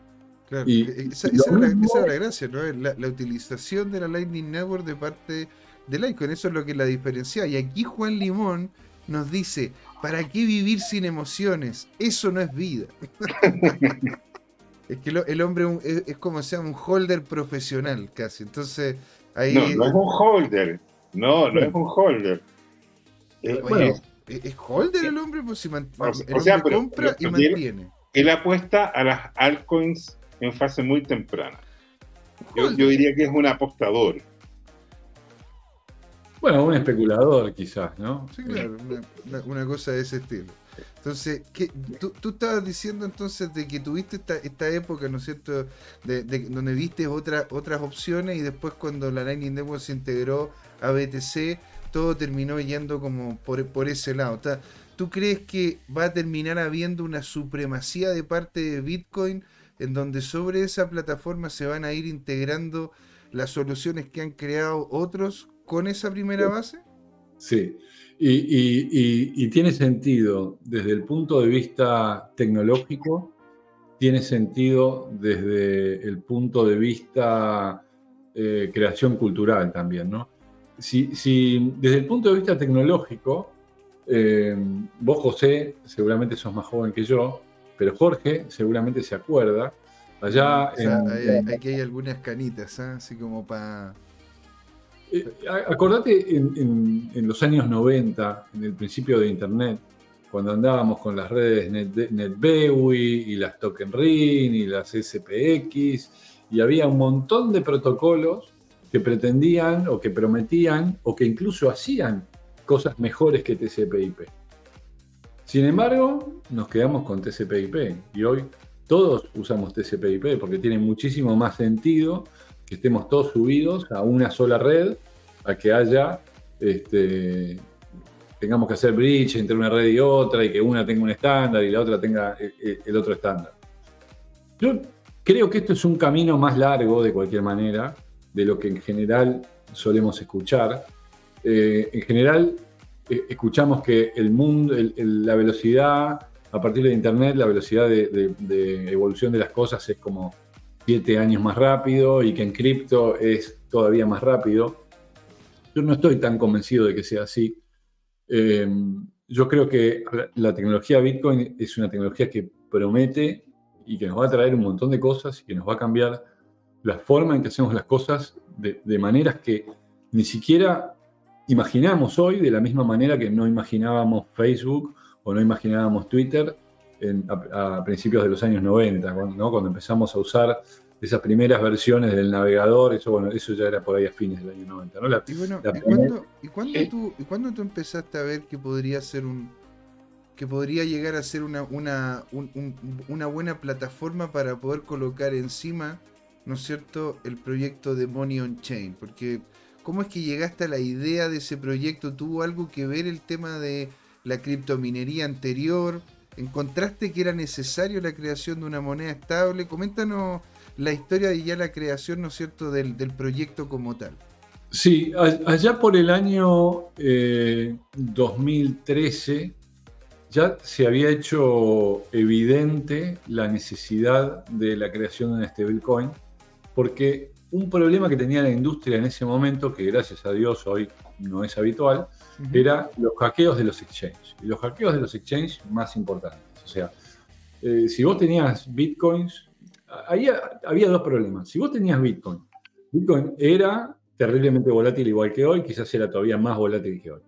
Entonces, si, de repente vos querías este, salir un poco de la volatilidad porque algo del dinero que tenías en Bitcoin lo pensabas usar para, no sé, comprar un teléfono, este, era muy, muy difícil. O sea, tenías que dejar el dinero en el exchange o, directamente salir a Fiat, encontrar, hacer un peer-to-peer con alguien que te comprara el Bitcoin o que te lo vendiera y tal. Entonces, la necesidad de la stablecoin en ese momento era más por eh, poder estar parqueado en Fiat sin estar expuesto al riesgo de hackeo del exchange. Y, había empezado a trabajar esta idea con una economista muy conocida en Argentina que se llama Diana Mondino. Ella conocía Bitcoin desde antes que yo este, y, le gustaba mucho la idea de, Bitcoin y, le hizo mucho sentido la idea de hacer un stablecoin. Inmediatamente que empezamos a pensar cómo se podía hacer o qué se podía hacer, aparece Tether. Mm. Cuando aparece Tether, bueno, es como que ya está, ya alguien lo hizo, la necesidad está, cubierta. Eh, ah, pero ustedes querían que era una estable vinculada al dólar. ¿Esa era la idea o querían crear una estable y punto? Una, una moneda que se mantuviese dentro de un nivel de precio. No, no, la idea era una estable vinculada al dólar, ¿no? Ah, Porque es, como casi lo, más natural. El, mundo mide los precios en, dólares. Entonces era como lo más natural hacer una cripto vinculada al dólar. Cuando aparece Tether, bueno, listo, Tether ya está Tether, no tiene sentido ni pensar en ir a, competirle a Tether, porque aparte el mercado era minúsculo en ese momento, ¿no? Y ya está, está Tether, listo, solucionado. Ahora, al poquito tiempo después de que aparece Tether, se empiezan a ser evidentes por rumores, siempre los rumores que están de Tether hoy existen desde que Tether apareció. Entonces empiezan los rumores de, de la insolvencia, de qué pasa si le un gobierno les congela los fondos, qué pasa si quiebra el banco donde están esos fondos, etcétera, etcétera. Entonces ahí se hace evidente la este, necesidad de un stablecoin que sea descentralizado. Mm.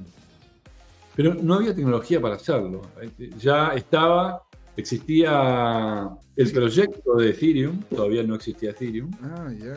Hablar de DAI era como hablar de algo que no iba, a, llegar en un buen tiempo. No, no, no existía DAI. Este, entonces, bueno, ok, hoy hay smart contracts en Ethereum. Yo me parecía que no tenía sentido hacerlo sobre Ethereum en ese momento. El de Ethereum era extremadamente volátil. Eh, aparte, cuando vos tenés un stablecoin con eh, usando, y usas un colateral, las características del, colateral son realmente importantes, ¿no? Son lo más importantes. Y Bitcoin es el activo más líquido y aunque parezca mentira, es el, menos volátil del mundo cripto. Entonces tenía todo el sentido del mundo hacer la stablecoin con este Bitcoin de colateral. Pero no había manera de hacerlo. No, no, no existía la forma de hacerlo. Bueno, allá por el 2014 charlo con, no sé cómo fue, pero me entero que Diego Gutiérrez Saldívar, junto con Sergio Lerner y, Gabriel Kurman y algunos más, tenían este proyecto de este, hacer RSK. RSK no era ni más ni menos que contratos inteligentes sobre Bitcoin. Entonces, eh, bueno, cuando escucho eso, inmediatamente digo, ok, listo. El día que esté RSK listo, voy a poder hacer esto. Pero no había ni la idea, o sea, yo solo tenía la idea de, que, de, cómo, de, lo que quería hacer, pero no tenía la menor idea de cómo hacerlo, ¿no? Eso, eso fue otro viaje que nos llevó... Este... del, del cero al proyecto ya es una gran cosa y del proyecto a la realidad es otro gran paso, son órdenes de magnitud, pero no dejan de ser complejas. Maximiliano, antes de, seguir avanzando en ese proyecto, quiero volver a la, pregunta que te hice respecto a... Sí, no te la contesté, correcto. A, ¿Cómo se llama? en, qué, en, qué momento tú te das cuenta que, que la blockchain tenía sentido con Bitcoin y cómo lo aterrizas? ¿Lo aterrizas por el problema del doble gasto? ¿Lo aterrizas por el tema del gasto energético para conectarte con la realidad física? en el fondo, mientras ibas conociendo la tecnología, yo intuyo por lo que nos habló Manuel Ferrari y a ti después de la entrevista incluso, que, que, tú eres una persona que, que también eh, lo mira no solo desde el punto de vista de, tecnología, de ingeniería, sino que el punto, entre comillas, más filosófico. Sí. Yo sospecho que tú hiciste un viaje como hacemos muchos de los bitcoiners, digamos. Sí, un viaje intelectual. El punto fue que mm, e, estaba claro desde prácticamente, no la primera vez que, lo, que conocí Bitcoin, pero la segunda vez cuando lo redescubro, me queda muy claro que la característica fundamental e importante que tenía Bitcoin era la descentralización. O sea, Bitcoin era interesante o es interesante porque es descentralizado, porque no hay una entidad que lo controle. Entonces, em, eh, para lograr esa em, verdadera descentralización, necesitas un incentivo para mantener este, las réplicas de la blockchain en los nodos y la inmutabilidad y, el gasto energético que salga de esa, misma blockchain. Porque si, no, tiene ningún sentido que vos tengas una blockchain en donde em, el reward se paga con un token que alguien tiene en la máquina de imprimir ese token. Mm. O sea, vos, tenés que transformar ese incentivo de, de, minar esa blockchain o de mantener e, esa blockchain segura en, una cosa deseable y una cosa que nadie controle. E, esa es la única manera donde vos podés lograr una, verdadera descentralización. No, no podés tener blockchain sin Bitcoin. Si, si, pensás en los modelos alternativos de blockchain sin Bitcoin, ¿no? por ejemplo, vas a, eh, blockchain sin cripto, ¿no? Vas a proof of authority, que básicamente te queda. y, ahí perdiste todos los beneficios que te traían la blockchain, ¿no? Perdiste la inmutabilidad, perdiste la descentralización. Entonces, al fin y al cabo, eh, es mucho mejor usar una base de datos para una solución de ese tipo. Y, eso te lleva a otra conclusión ineludible, que es que la blockchain solo tiene sentido para transacciones este, monetarias donde no se requiera donde claro donde eh, lo que te brinda la blockchain es que vos puedes hacer una transferencia monetaria donde no requerís confianza donde no necesitas confiar en el otro. Cualquier otra aplicación que quieras hacer en la blockchain no tiene absolutamente ningún sentido Pregunte tú el traqueo el traqueo de o, poder manejar no es cierto de forma segura sin que hayan terceros implicados de lo que sería la cadena de suministro o ponte tú poder hacer la diferenciación de utilización de elementos dentro de mundo, del mundo agrícola. Eso, es una, fantasía, porque los datos que vos grabes en la blockchain son tan buenos como los que apretaste, los que, los que puso la persona que los grabó. O sea, la trazabilidad en la blockchain es una fantasía. que hagas trazabilidad en la blockchain no es mejor que que hagas trazabilidad en una base de datos. Y vos decís, no, pero la blockchain me da la inmutabilidad. Está, pero trazabilidad. O sea, alguien, o sea, me trajeron el container de pescado podrido y yo, que soy el, empleado corrupto, grabo en la blockchain que el pescado estaba en buen estado. Eh, eh, entiendo, entiendo cómo se llama, entiendo el pensar, entiendo cómo se llama lo que planteas tú, porque, bueno, al ser latinoamericanos tenemos inconsciente, ¿no es cierto?, lo que es la viveza criolla en el sentido de que claramente aquí tenemos una, una cantidad de, porcentaje de trabajo neuronal tratando de encontrar, ¿no es cierto?, la fisura en lo que podría ser un, cualquier tipo de sistema, y eso es transversal. Dicho eso, en lo que es la utilización de sensores que son imparciales, y que ese, ese nivel de sensores, por poner un ejemplo, ¿qué ocurre con el tema de los sensores que algunas empresas en Argentina están queriendo colocar dentro de los autos para poder ir variando, ¿no es cierto?, en tiempo real el monto de tu seguro. Porque si tú eres una persona, ¿no es cierto?, que tiene, que, de forma consistente eh, está acelerando y frenando rápido, bueno, a ver, es posible que tengas algún tipo de, de actitud que posiblemente termine desencadenando algún problema para la aseguradora. Así lo ven ellos, eso es su negocio. Entonces, si es que tú te portas bien, ahora, por eso mismo, si es que yo llego y tengo que anotar ahí, cada vez que yo freno y cada vez que yo me muevo en ese vehículo y coloco ahí cuál, qué tan fuerte lo hago, mi apreciación va a ser en relación a lo que, lo que a mí me convenga. Un sensor, ¿no es cierto? Es, es algo que pueda, que puede entregar una, un, un input que es completamente imparcial. ¿sí? Ahora tú me puedes decir, pero ¿qué pasa si es que esa persona, ¿verdad? le hace algo al sensor y lo cambia. Entonces, ahí viene lo que es cualquier tipo de escalada tecnológica, que es alguien crea un virus y alguien crea un antivirus. Pero en sí, el hecho de sacar a las personas, encuentro yo que solución. Que, vos tuvieras el, Suponte que vos tuvieras un sensor que no se puede alterar. Que lograste la perfección en el sensor y el sensor no se puede alterar. Mm. No necesitas grabar esa, esa información en la blockchain. Puede haber una base de datos distribuida entre las este, eh, compañías de seguro, donde esa información va a la base de datos distribuida, que es mucho más eficiente y mucho más barata. Porque hay una cuestión que también es tecnológica, que es la...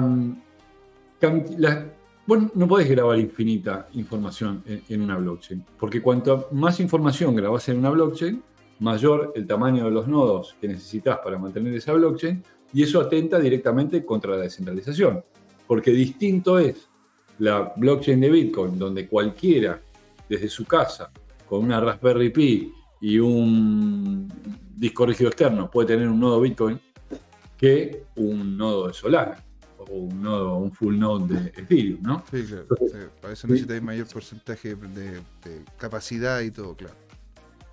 Entonces, no podés grabar cualquier transacción en la blockchain y, tiene sentido que eh, el espacio limitado que tenés en la blockchain para mantener esta característica, que es la más importante que tenemos, que es la descentralización, sea caro, porque si es barato, entonces grabamos de todo. O sea, me acuerdo al principio de Bitcoin que había gente, eh, había un juego que se llamaba Satoshi Dice, que la gente apostaba, eh, jugaba los dados, no recuerdo cómo era el juego, pero apostaban y, con, los dados y ganaban o perdían. Y como el 50% de las transacciones de Bitcoin eran de Satoshi Dai, de gente jugando, no sé, 10 centavos de dólar, 5, 5 centavos de dólar. hoy no existen más esas transacciones. Esas transacciones fueron reemplazadas por transacciones de mayor valor. Y lo, y lo mismo va a seguir sucediendo, ¿no? Seguramente nosotros, para nuestros nietos, vamos a hacer leyendas que hicimos transacciones on-chain. Y, quizás nuestros nietos en su vida hagan una transacción on-chain en la blockchain de Bitcoin y se limiten a usar Bitcoin a través de Lightning Network o, a través de Sidechain. ¿Por qué? Porque grabar la blockchain de Bitcoin se ha vuelto muy caro. ¿Y está bueno que así sea? Sí, claro, porque es la única manera de mantener ese layer completamente descentralizado. Pero ¿qué pasa con el Interplanetary File System? O las empresas que están ofreciendo, ¿no es cierto?, la opción de poder entregar otro tipo de protocolos como el protocolo de espacio y así entregar de forma descentralizada espacio para que las blockchains puedan tener crecimientos casi exponenciales. Yo, entiendo, de, entiendo perfecto de que no puedes guardar información infinita porque necesitarías algo para poder guardar esa información infinita. Ahora, también hay una foto en donde aparece, ¿no es cierto?, cuánto era una, base de datos, cuánto costaba un disco duro de 5 megas antes, que era gigantesco, y hay un tipo, ¿no es cierto?, con una tarjeta, una tarjeta pequeña, que ahí, ahí cabían muchas veces eso, que es de un tera o dos teras. Entonces, bueno, yo, yo, yo entiendo, entiendo tu punto, entiendo tu punto. Ahora, lo que sí a mí me gustaría poder conversar más, porque la verdad que estamos ya acercándonos al final del, programa y la verdad, te digo una cosa, Maximiliano, de hecho, te vamos a invitar de nuevo. Te vamos a invitar de nuevo. Y tengamos pero tengamos una conversa como de esto nomás. ¿Te fijé? Porque de hecho, se, se, yo feliz, yo feliz. Ahora, a mí lo que me gustaría sería para que la gente que nos está viendo entendiese el proyecto Money on Chain de qué se trata y si nos puedes mostrar, tienes alguna algún pantallazo para ver cómo es que funciona, la idea detrás de Money on Chain, ¿por qué a nosotros nos podría llamar la atención esta moneda estable que está basada en la red de BTC? Ok, bueno, les, cuento rápidamente qué, es Money on Chain, cómo, cómo nace Money on Chain. Money on Chain nace de unir este, dos sueños. Uno, el poder darle a los latinoamericanos una moneda estable, que siga el dólar, que herede las mismas características de incensurabilidad, este, em, inmutabilidad, em, eh, que, no me lo pueden confiscar, etcétera, que tiene Bitcoin, y al mismo tiempo que, que le sirva a los latinoamericanos para protegerse de la devaluación constante que, sufren sus monedas. Si bien los bitcoiners creemos que el bitcoin a largo plazo es maravilloso, que va a crecer valor, etcétera, etcétera, no le sirve eh, bitcoin a Doña Rosa, que tiene juntados unos dólares y que dentro de seis meses se quiere comprar un auto, porque con bitcoin dentro de seis meses por ahí se compra una Ferrari o por ahí se compra una bicicleta. Entonces, por un lado estaba esta herramienta que queríamos crear para los latinoamericanos que realmente lo necesitan. Claramente no es el caso de Chile, pero sí lo es el caso de Argentina, Venezuela. Danos, tiempo, danos tiempo. espero que no. Espero, espero que no suceda. Este, aunque entiendo perfectamente por qué lo decís y coincido. Eh, y por otro lado, em, e-, este sueño que eh, se empezó a gestar allá por el. Cuando, empezaron los, los. ¿Cómo se llama? Los, airdrops de Bitcoin, los Bitcoins decían, uy, qué, bueno poder ganar dinero con los Bitcoins sin tener que vender los Bitcoins, ¿no? Porque está bien. Eh, eh, cuando uno llega al mundo Bitcoin piensa en dólares. Entonces cuando el precio del, Bitcoin sube dice, gané. Pero después en algún momento de ese camino la, cabeza cambia y uno empieza a pensar en, Bitcoins. Entonces los Bitcoins no quieren vender sus Bitcoins. Entonces Qué bueno poder darle a esta gente una herramienta para que, este, ayudando a que los latinoamericanos tengan un stablecoin, puedan ganar dinero con sus bitcoins. Entonces ahí creamos esta como dupla, de, en realidad son tres tokens, pero los dos más importantes son el dólar on-chain, que es la moneda estable que sigue al dólar, y el BitPro, que es un token pensado para los Bitcoin holders, que básicamente el BitPro lo que hace es llevarse la, la volatilidad del dólar on-chain. Entonces, el modelo matemático de Money on Chain. Ahí, lo, ahí, estoy, ahí, mostrándolo cómo se llama la página, la página de Money on Chain. Y aquí sale, ¿no es cierto?, el Bipro. Exacto.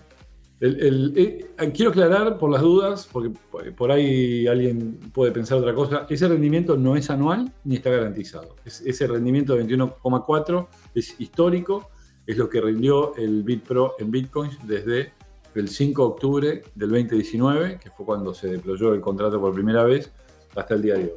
Y básicamente, ¿por qué gana el BitPro? Bueno, gana porque la inflación del dólar es mayor a la inflación del Bitcoin y cuando la gente emite dólar on-chain, lo que está haciendo es, está mandando bitcoins al smart contract para emitir dólar on-chain. Entonces, en el largo plazo, como el bitcoin sube contra el dólar, todo ese bitcoin que sobra para colateralizar el dólar on-chain, lo gana el BitPro.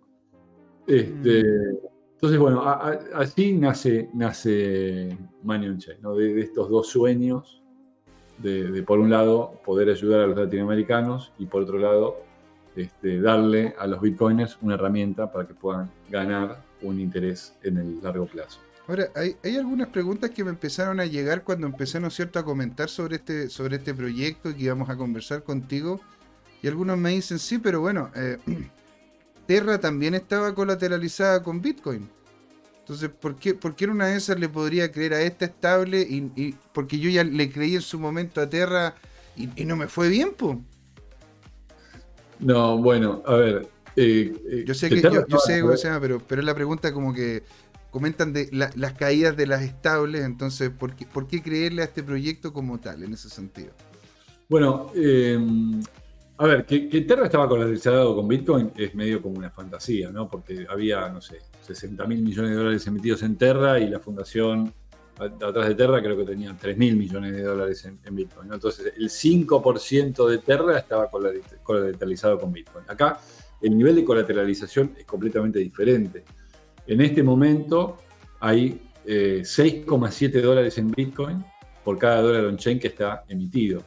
Y el, para emitir nuevos dólares on-chain, el nivel de colateralización que eh, exige el protocolo es un mínimo de 4. Ahí depende de las situaciones del mercado, a veces pide más. Por ejemplo, cuando el precio del Bitcoin estaba a 60 mil dólares, el nivel de colateralización que, exigía el protocolo era 10 a 1.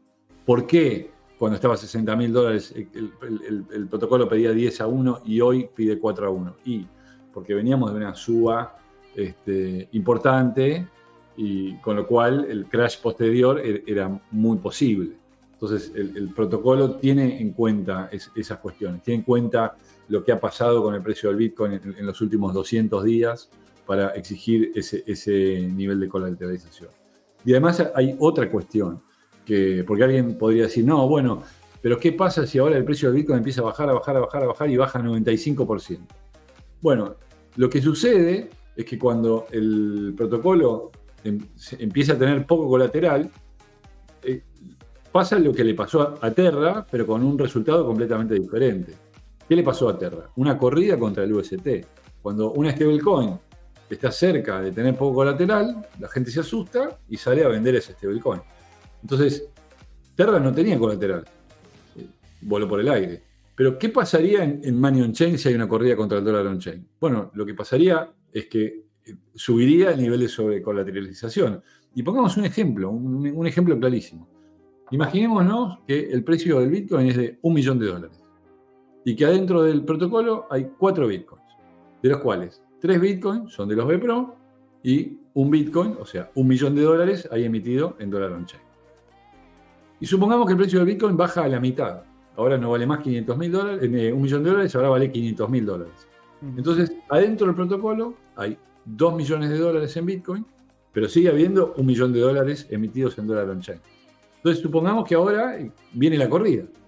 De la gente que tiene dólar on-chain, el 90% quiere salir y salen todos juntos, ¿no? Como pasó con Terra. Entonces hay 900 mil dólares de, Bitcoin que salen del protocolo. Y vos ahora tenés un dólares en el protocolo, que te quedan, tenías 2 millones de dólares de colateral, 900 mil te acaban de salir, tenés un millón, cien mil dólares en el protocolo de, colateral de solamente 100 mil dólares on-chain. Entonces, el protocolo está diseñado para que en el momento que viene la corrida, que si es bajo el nivel de colateralización, la corrida es inevitable, pasa en todos los mercados. Pero en el momento que viene la corrida, en lugar del protocolo volar por el aire, al contrario, el protocolo se vuelve más fuerte. No te escuchamos, Jorge, estás, con... Sí, oye, Maximiliano, lo que acabas de decir es trascendental porque me equivoco o hay un video donde eres tú en una, la, la, Bitcoin, donde le preguntan sobre Terra Luna o da el ejemplo de Terra Luna. ¿Fuiste tú el que, el que predijo eso? Sí, fue en el año, si no me equivoco, fue en diciembre del 2020. Sí. Está grabado, ¿ah? ¿eh? Eh, está en YouTube. ¿Quieres contarlo de, cómo se gatilló eh, esa intervención tuya tan, tan asertiva? bueno, la, realidad es que yo en ese momento todavía no conocía Terra Luna, ¿no? En, ese momento, en, el escenario, el, el, que me cuenta de este protocolo es el fundador de una stablecoin que se llama Reserve, que es una stablecoin que está colateralizada con otras stablecoins.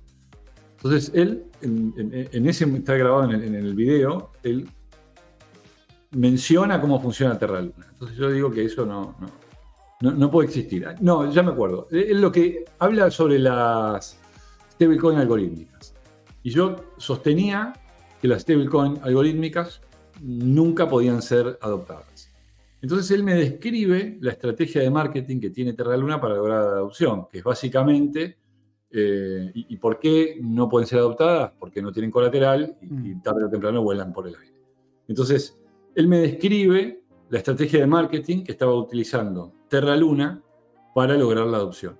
Entonces yo en, ese video le digo, mira, básicamente eso es un Ponzi.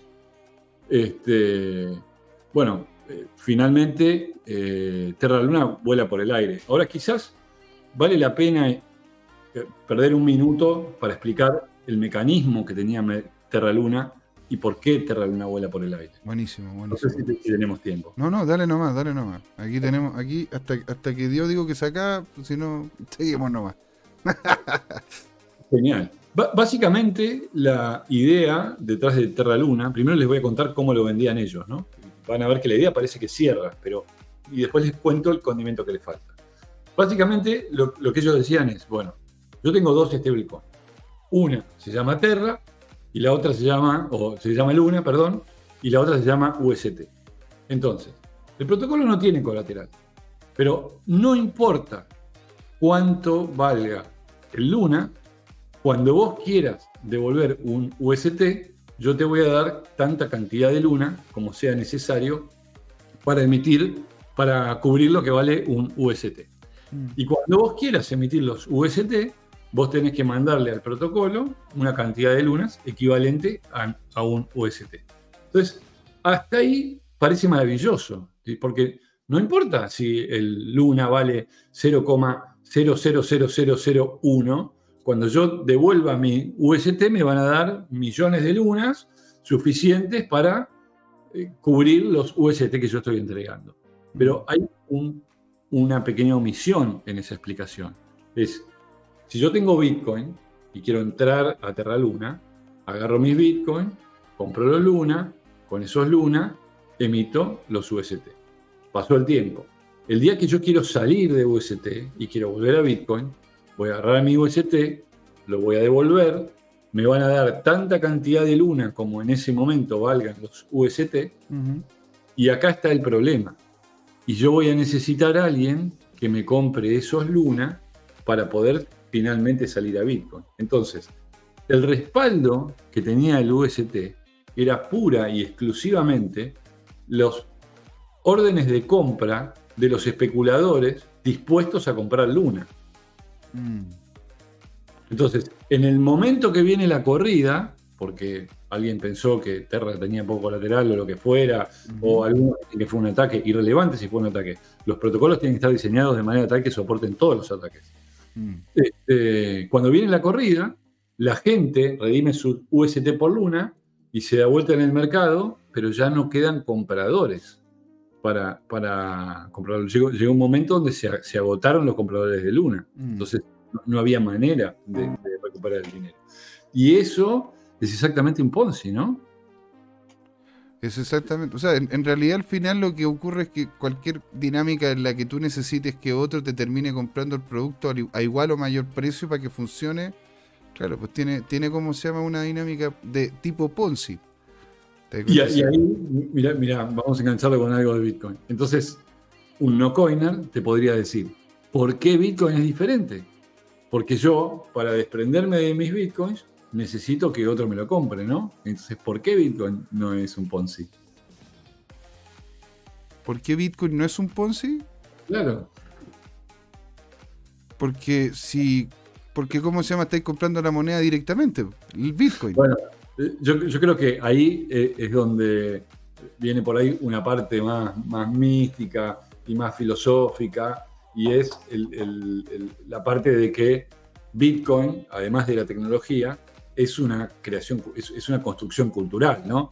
De la misma manera de por qué guardamos durante 5.000 años valor en el oro. ¿Por qué? Bueno, fue un consenso, ¿no? La humanidad a través del proceso primero usaba una cosa, otra cosa, otra cosa, otra cosa, y de repente todos dijimos, bueno, eh, lo que más nos hace sentido es, el oro.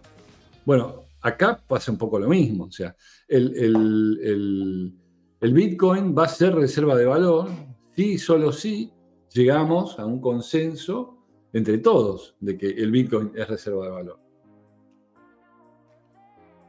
Sí, claro, por, eso mismo, pero ponte tú, el, ser reserva de valor, eh, yo encuentro que, bueno, es que la otra vez mostramos un gráfico, Jorge de hecho lo mostró que salía, ¿no es cierto?, cuáles eran lo, como las olas de pensamiento en relación al activo como tal.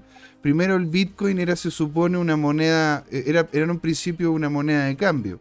Y la idea detrás del Bitcoin inicialmente, y eso es lo que también dice Satoshi, es que esto lo podamos intercambiar, de que yo te pague en Bitcoin, tú me pagues a mí y el resto podamos seguir pagando cosas. Entonces esa era como la primera idea. Después vino una segunda idea que fue ya impuesta por, el, por los medios de comunicación, que era que todo lo que es cripto está metido, y tú también lo comentaste, ¿verdad? En el tema de la dark web, en cosas cochinas, ¿no es cierto? Asesinatos, droga y qué sé yo. Después hubo todo un movimiento nuevo, ¿verdad? En donde se creó la idea de que como el Bitcoin seguía subiendo y tenía un patrón de subida constante, podría ser una mejor reserva de valor. ¿Por qué? Porque ya al ser tan caro, costaba utilizarlo para poder hacer transacciones de repente. O sea, claro, nosotros podemos tener hasta 8, 8, 8 ceros después de la coma, ¿no es cierto? Y puede decir un Satoshi. Pero claro, o sea, el poder cambiar un Bitcoin por un Bitcoin ya es, como se llama cada vez más complicado. Entonces se vio como una reserva de valor. ¿Te das cuenta? Ahora, al igual como el oro cumple una función, ¿verdad? También la cumple, ponte tú, el, el petróleo. Y si el petróleo tuviese el mismo precio o la misma dinámica que el oro, no podría utilizarse. Entonces tú dirías que Ethereum era, era, era, algo, era algo que es algo, es algo positivo, es algo que en definitiva después de un tiempo va a ser absorbido por Bitcoin. ¿Por qué te lo pregunto? Porque me lo están preguntando aquí en el, en el chat de, en, el chat, ¿cómo se llama? De, Instagram, en donde hay una persona que me comenta, él si es que está todo basado en BTC ¿tú verías interesante, ponte tú, una moneda estable basada en Ethereum, ponte tú? Ahora que van a hacer el cambio y todo. Em, a ver. esta es la eh, última pregunta, te lo juro. Ya, ya, con esto vamos haciendo ya el cierre ya.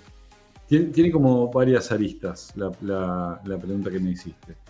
Em, hay eh, como eh, en el nacimiento de Bitcoin y el nacimiento de Ethereum son eh, fundamentalmente diferentes. Y eso yo creo que está eh, como grabado a fuego en, el espíritu de cada una de las monedas y no es algo que se puede borrar. Yo te conté que conocí Bitcoin cuando no tenía un valor comercial. Mm. Bitcoin era un experimento, era un esfuerzo académico ciencia, de alguna manera. Ethereum nace con un valor comercial, nace con un preminado, que, a ver, el, preminado no, tiene nada de malo en, un protocolo o en, una red de proof of stake, pero sí es hacer trampa en, una red de proof of work. Entonces, eh, acá nace con un grupo de personas que ya controlaban una cantidad del dinero que, existía. Bitcoin no nace de, esa, de esa manera. Mm. Bitcoin hizo una promesa de la inmutabilidad y la política monetaria de Bitcoin no se cambió nunca. La política monetaria de Ethereum viene cambiando sistemáticamente, ¿no?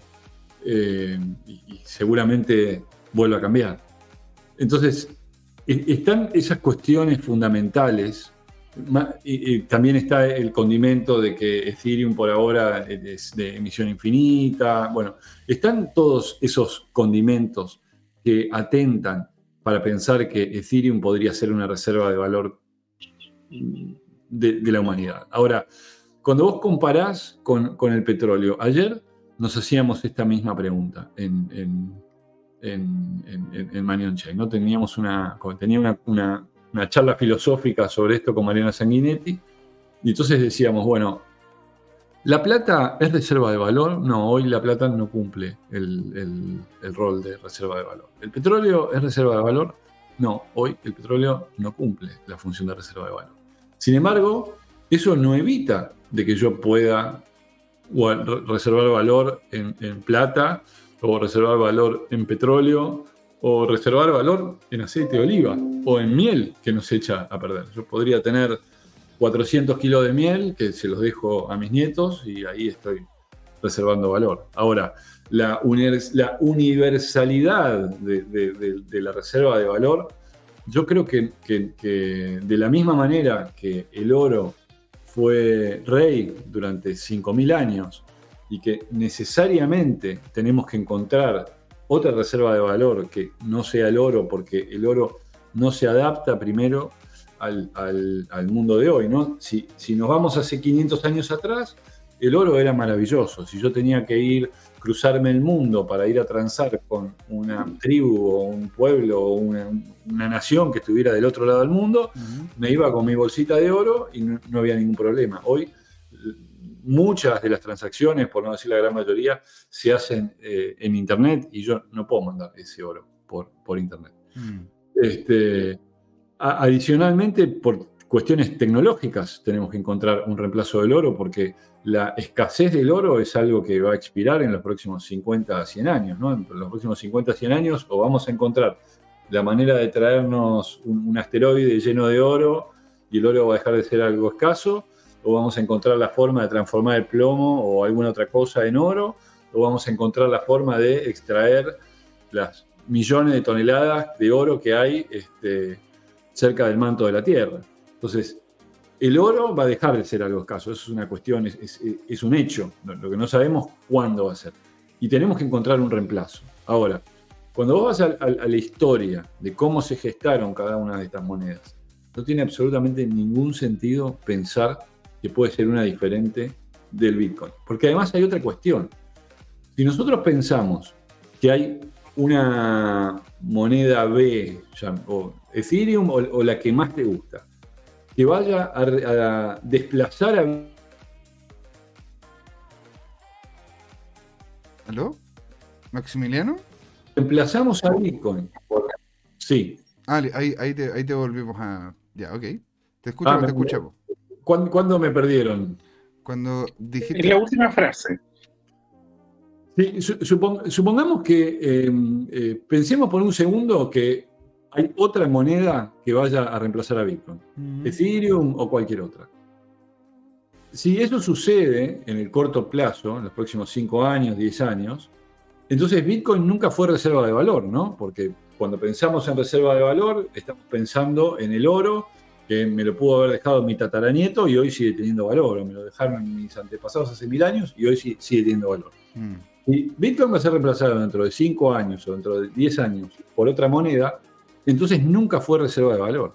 Y si Bitcoin es reemplazado por otra moneda simplemente porque tiene otro feature, entonces nada va a evitar que aparezca una moneda C que reemplace a Ethereum o a esta moneda B que reemplazó a Bitcoin. Entonces, Si es posible, yo creo que sí, pero podría ser que yo esté equivocado y que no sea así. Si es posible que tengamos una moneda descentralizada o una moneda cripto que se transforme en reserva de valor de la humanidad, o va a ser Bitcoin o no va a ser ninguna otra.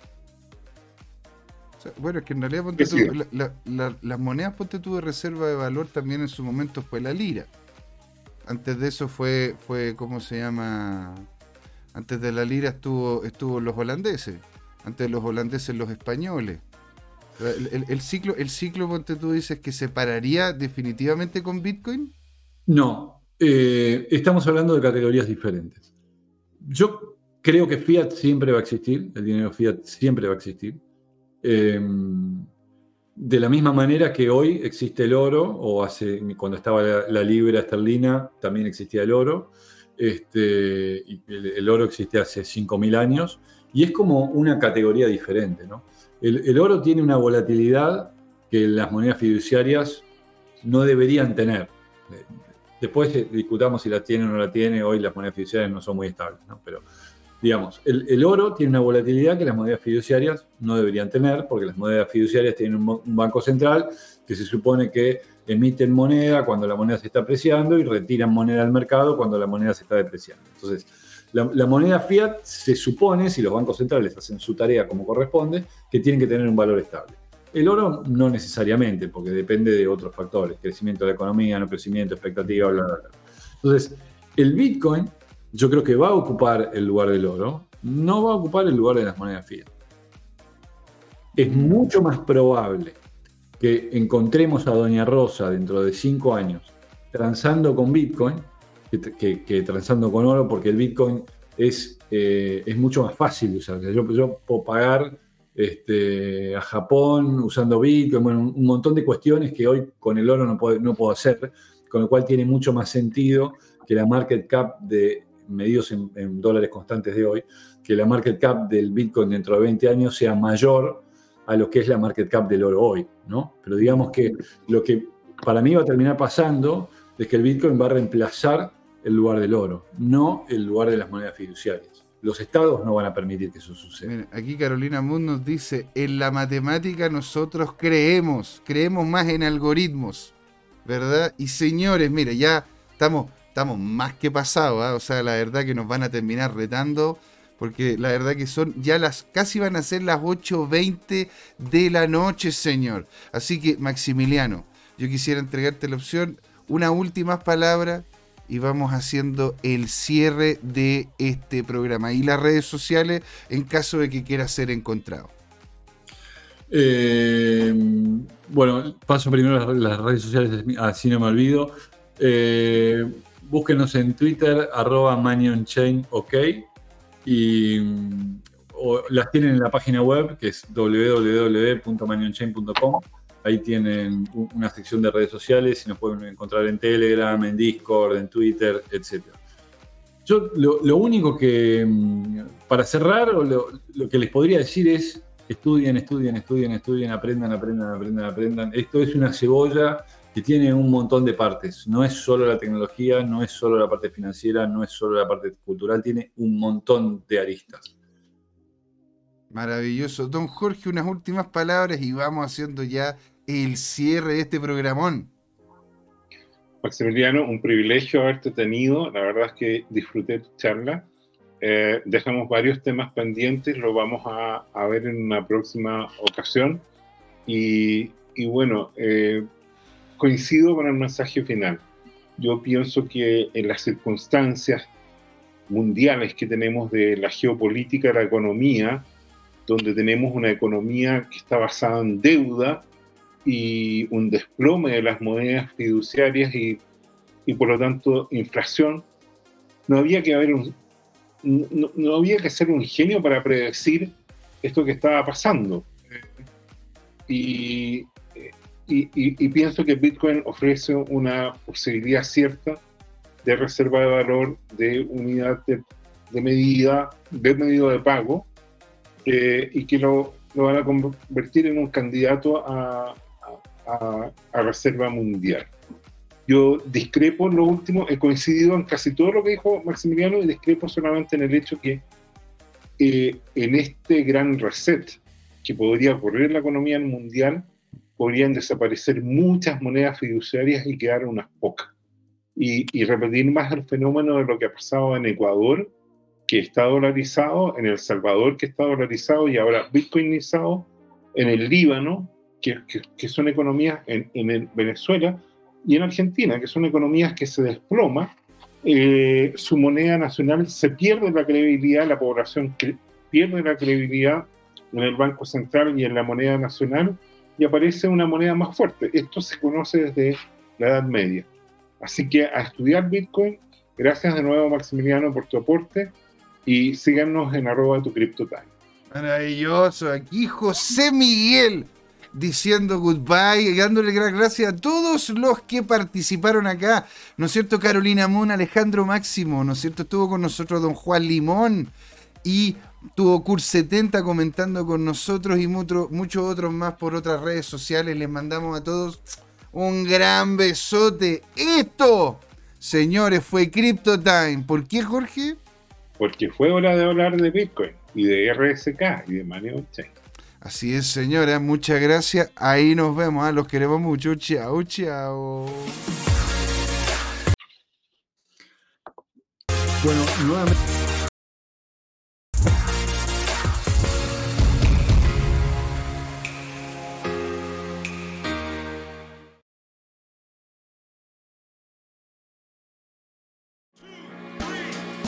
¿Has invertido en criptomonedas y te ha ido mal en esta bajada? ¿Tienes criptoactivos y no sabes qué hacer con ellos? Entonces sintoniza este domingo y todos los domingos a las 19 horas por YouTube en el canal Crypto Time este nuevo programa, Crypto Trading Time. Hola amigas y amigos, antes de irnos les queríamos recordar que esta comunidad Crypto Time la hacemos todos, así que siempre invitados a nuestros canales de difusión en Twitch, Twitter, YouTube, LinkedIn y Facebook. Búsquennos como Crypto Time con I latina, así, latinos como nosotros. Los esperamos para intercambiar información, hacer nuevos amigos y conexiones en este hermoso mundo del blockchain y las tecnologías descentralizadas. Los invitamos a suscribirse para recibir información sobre nuevos episodios y les mandamos un gran saludo de acá, Jorge Gatica y José Miguel. Nos vemos.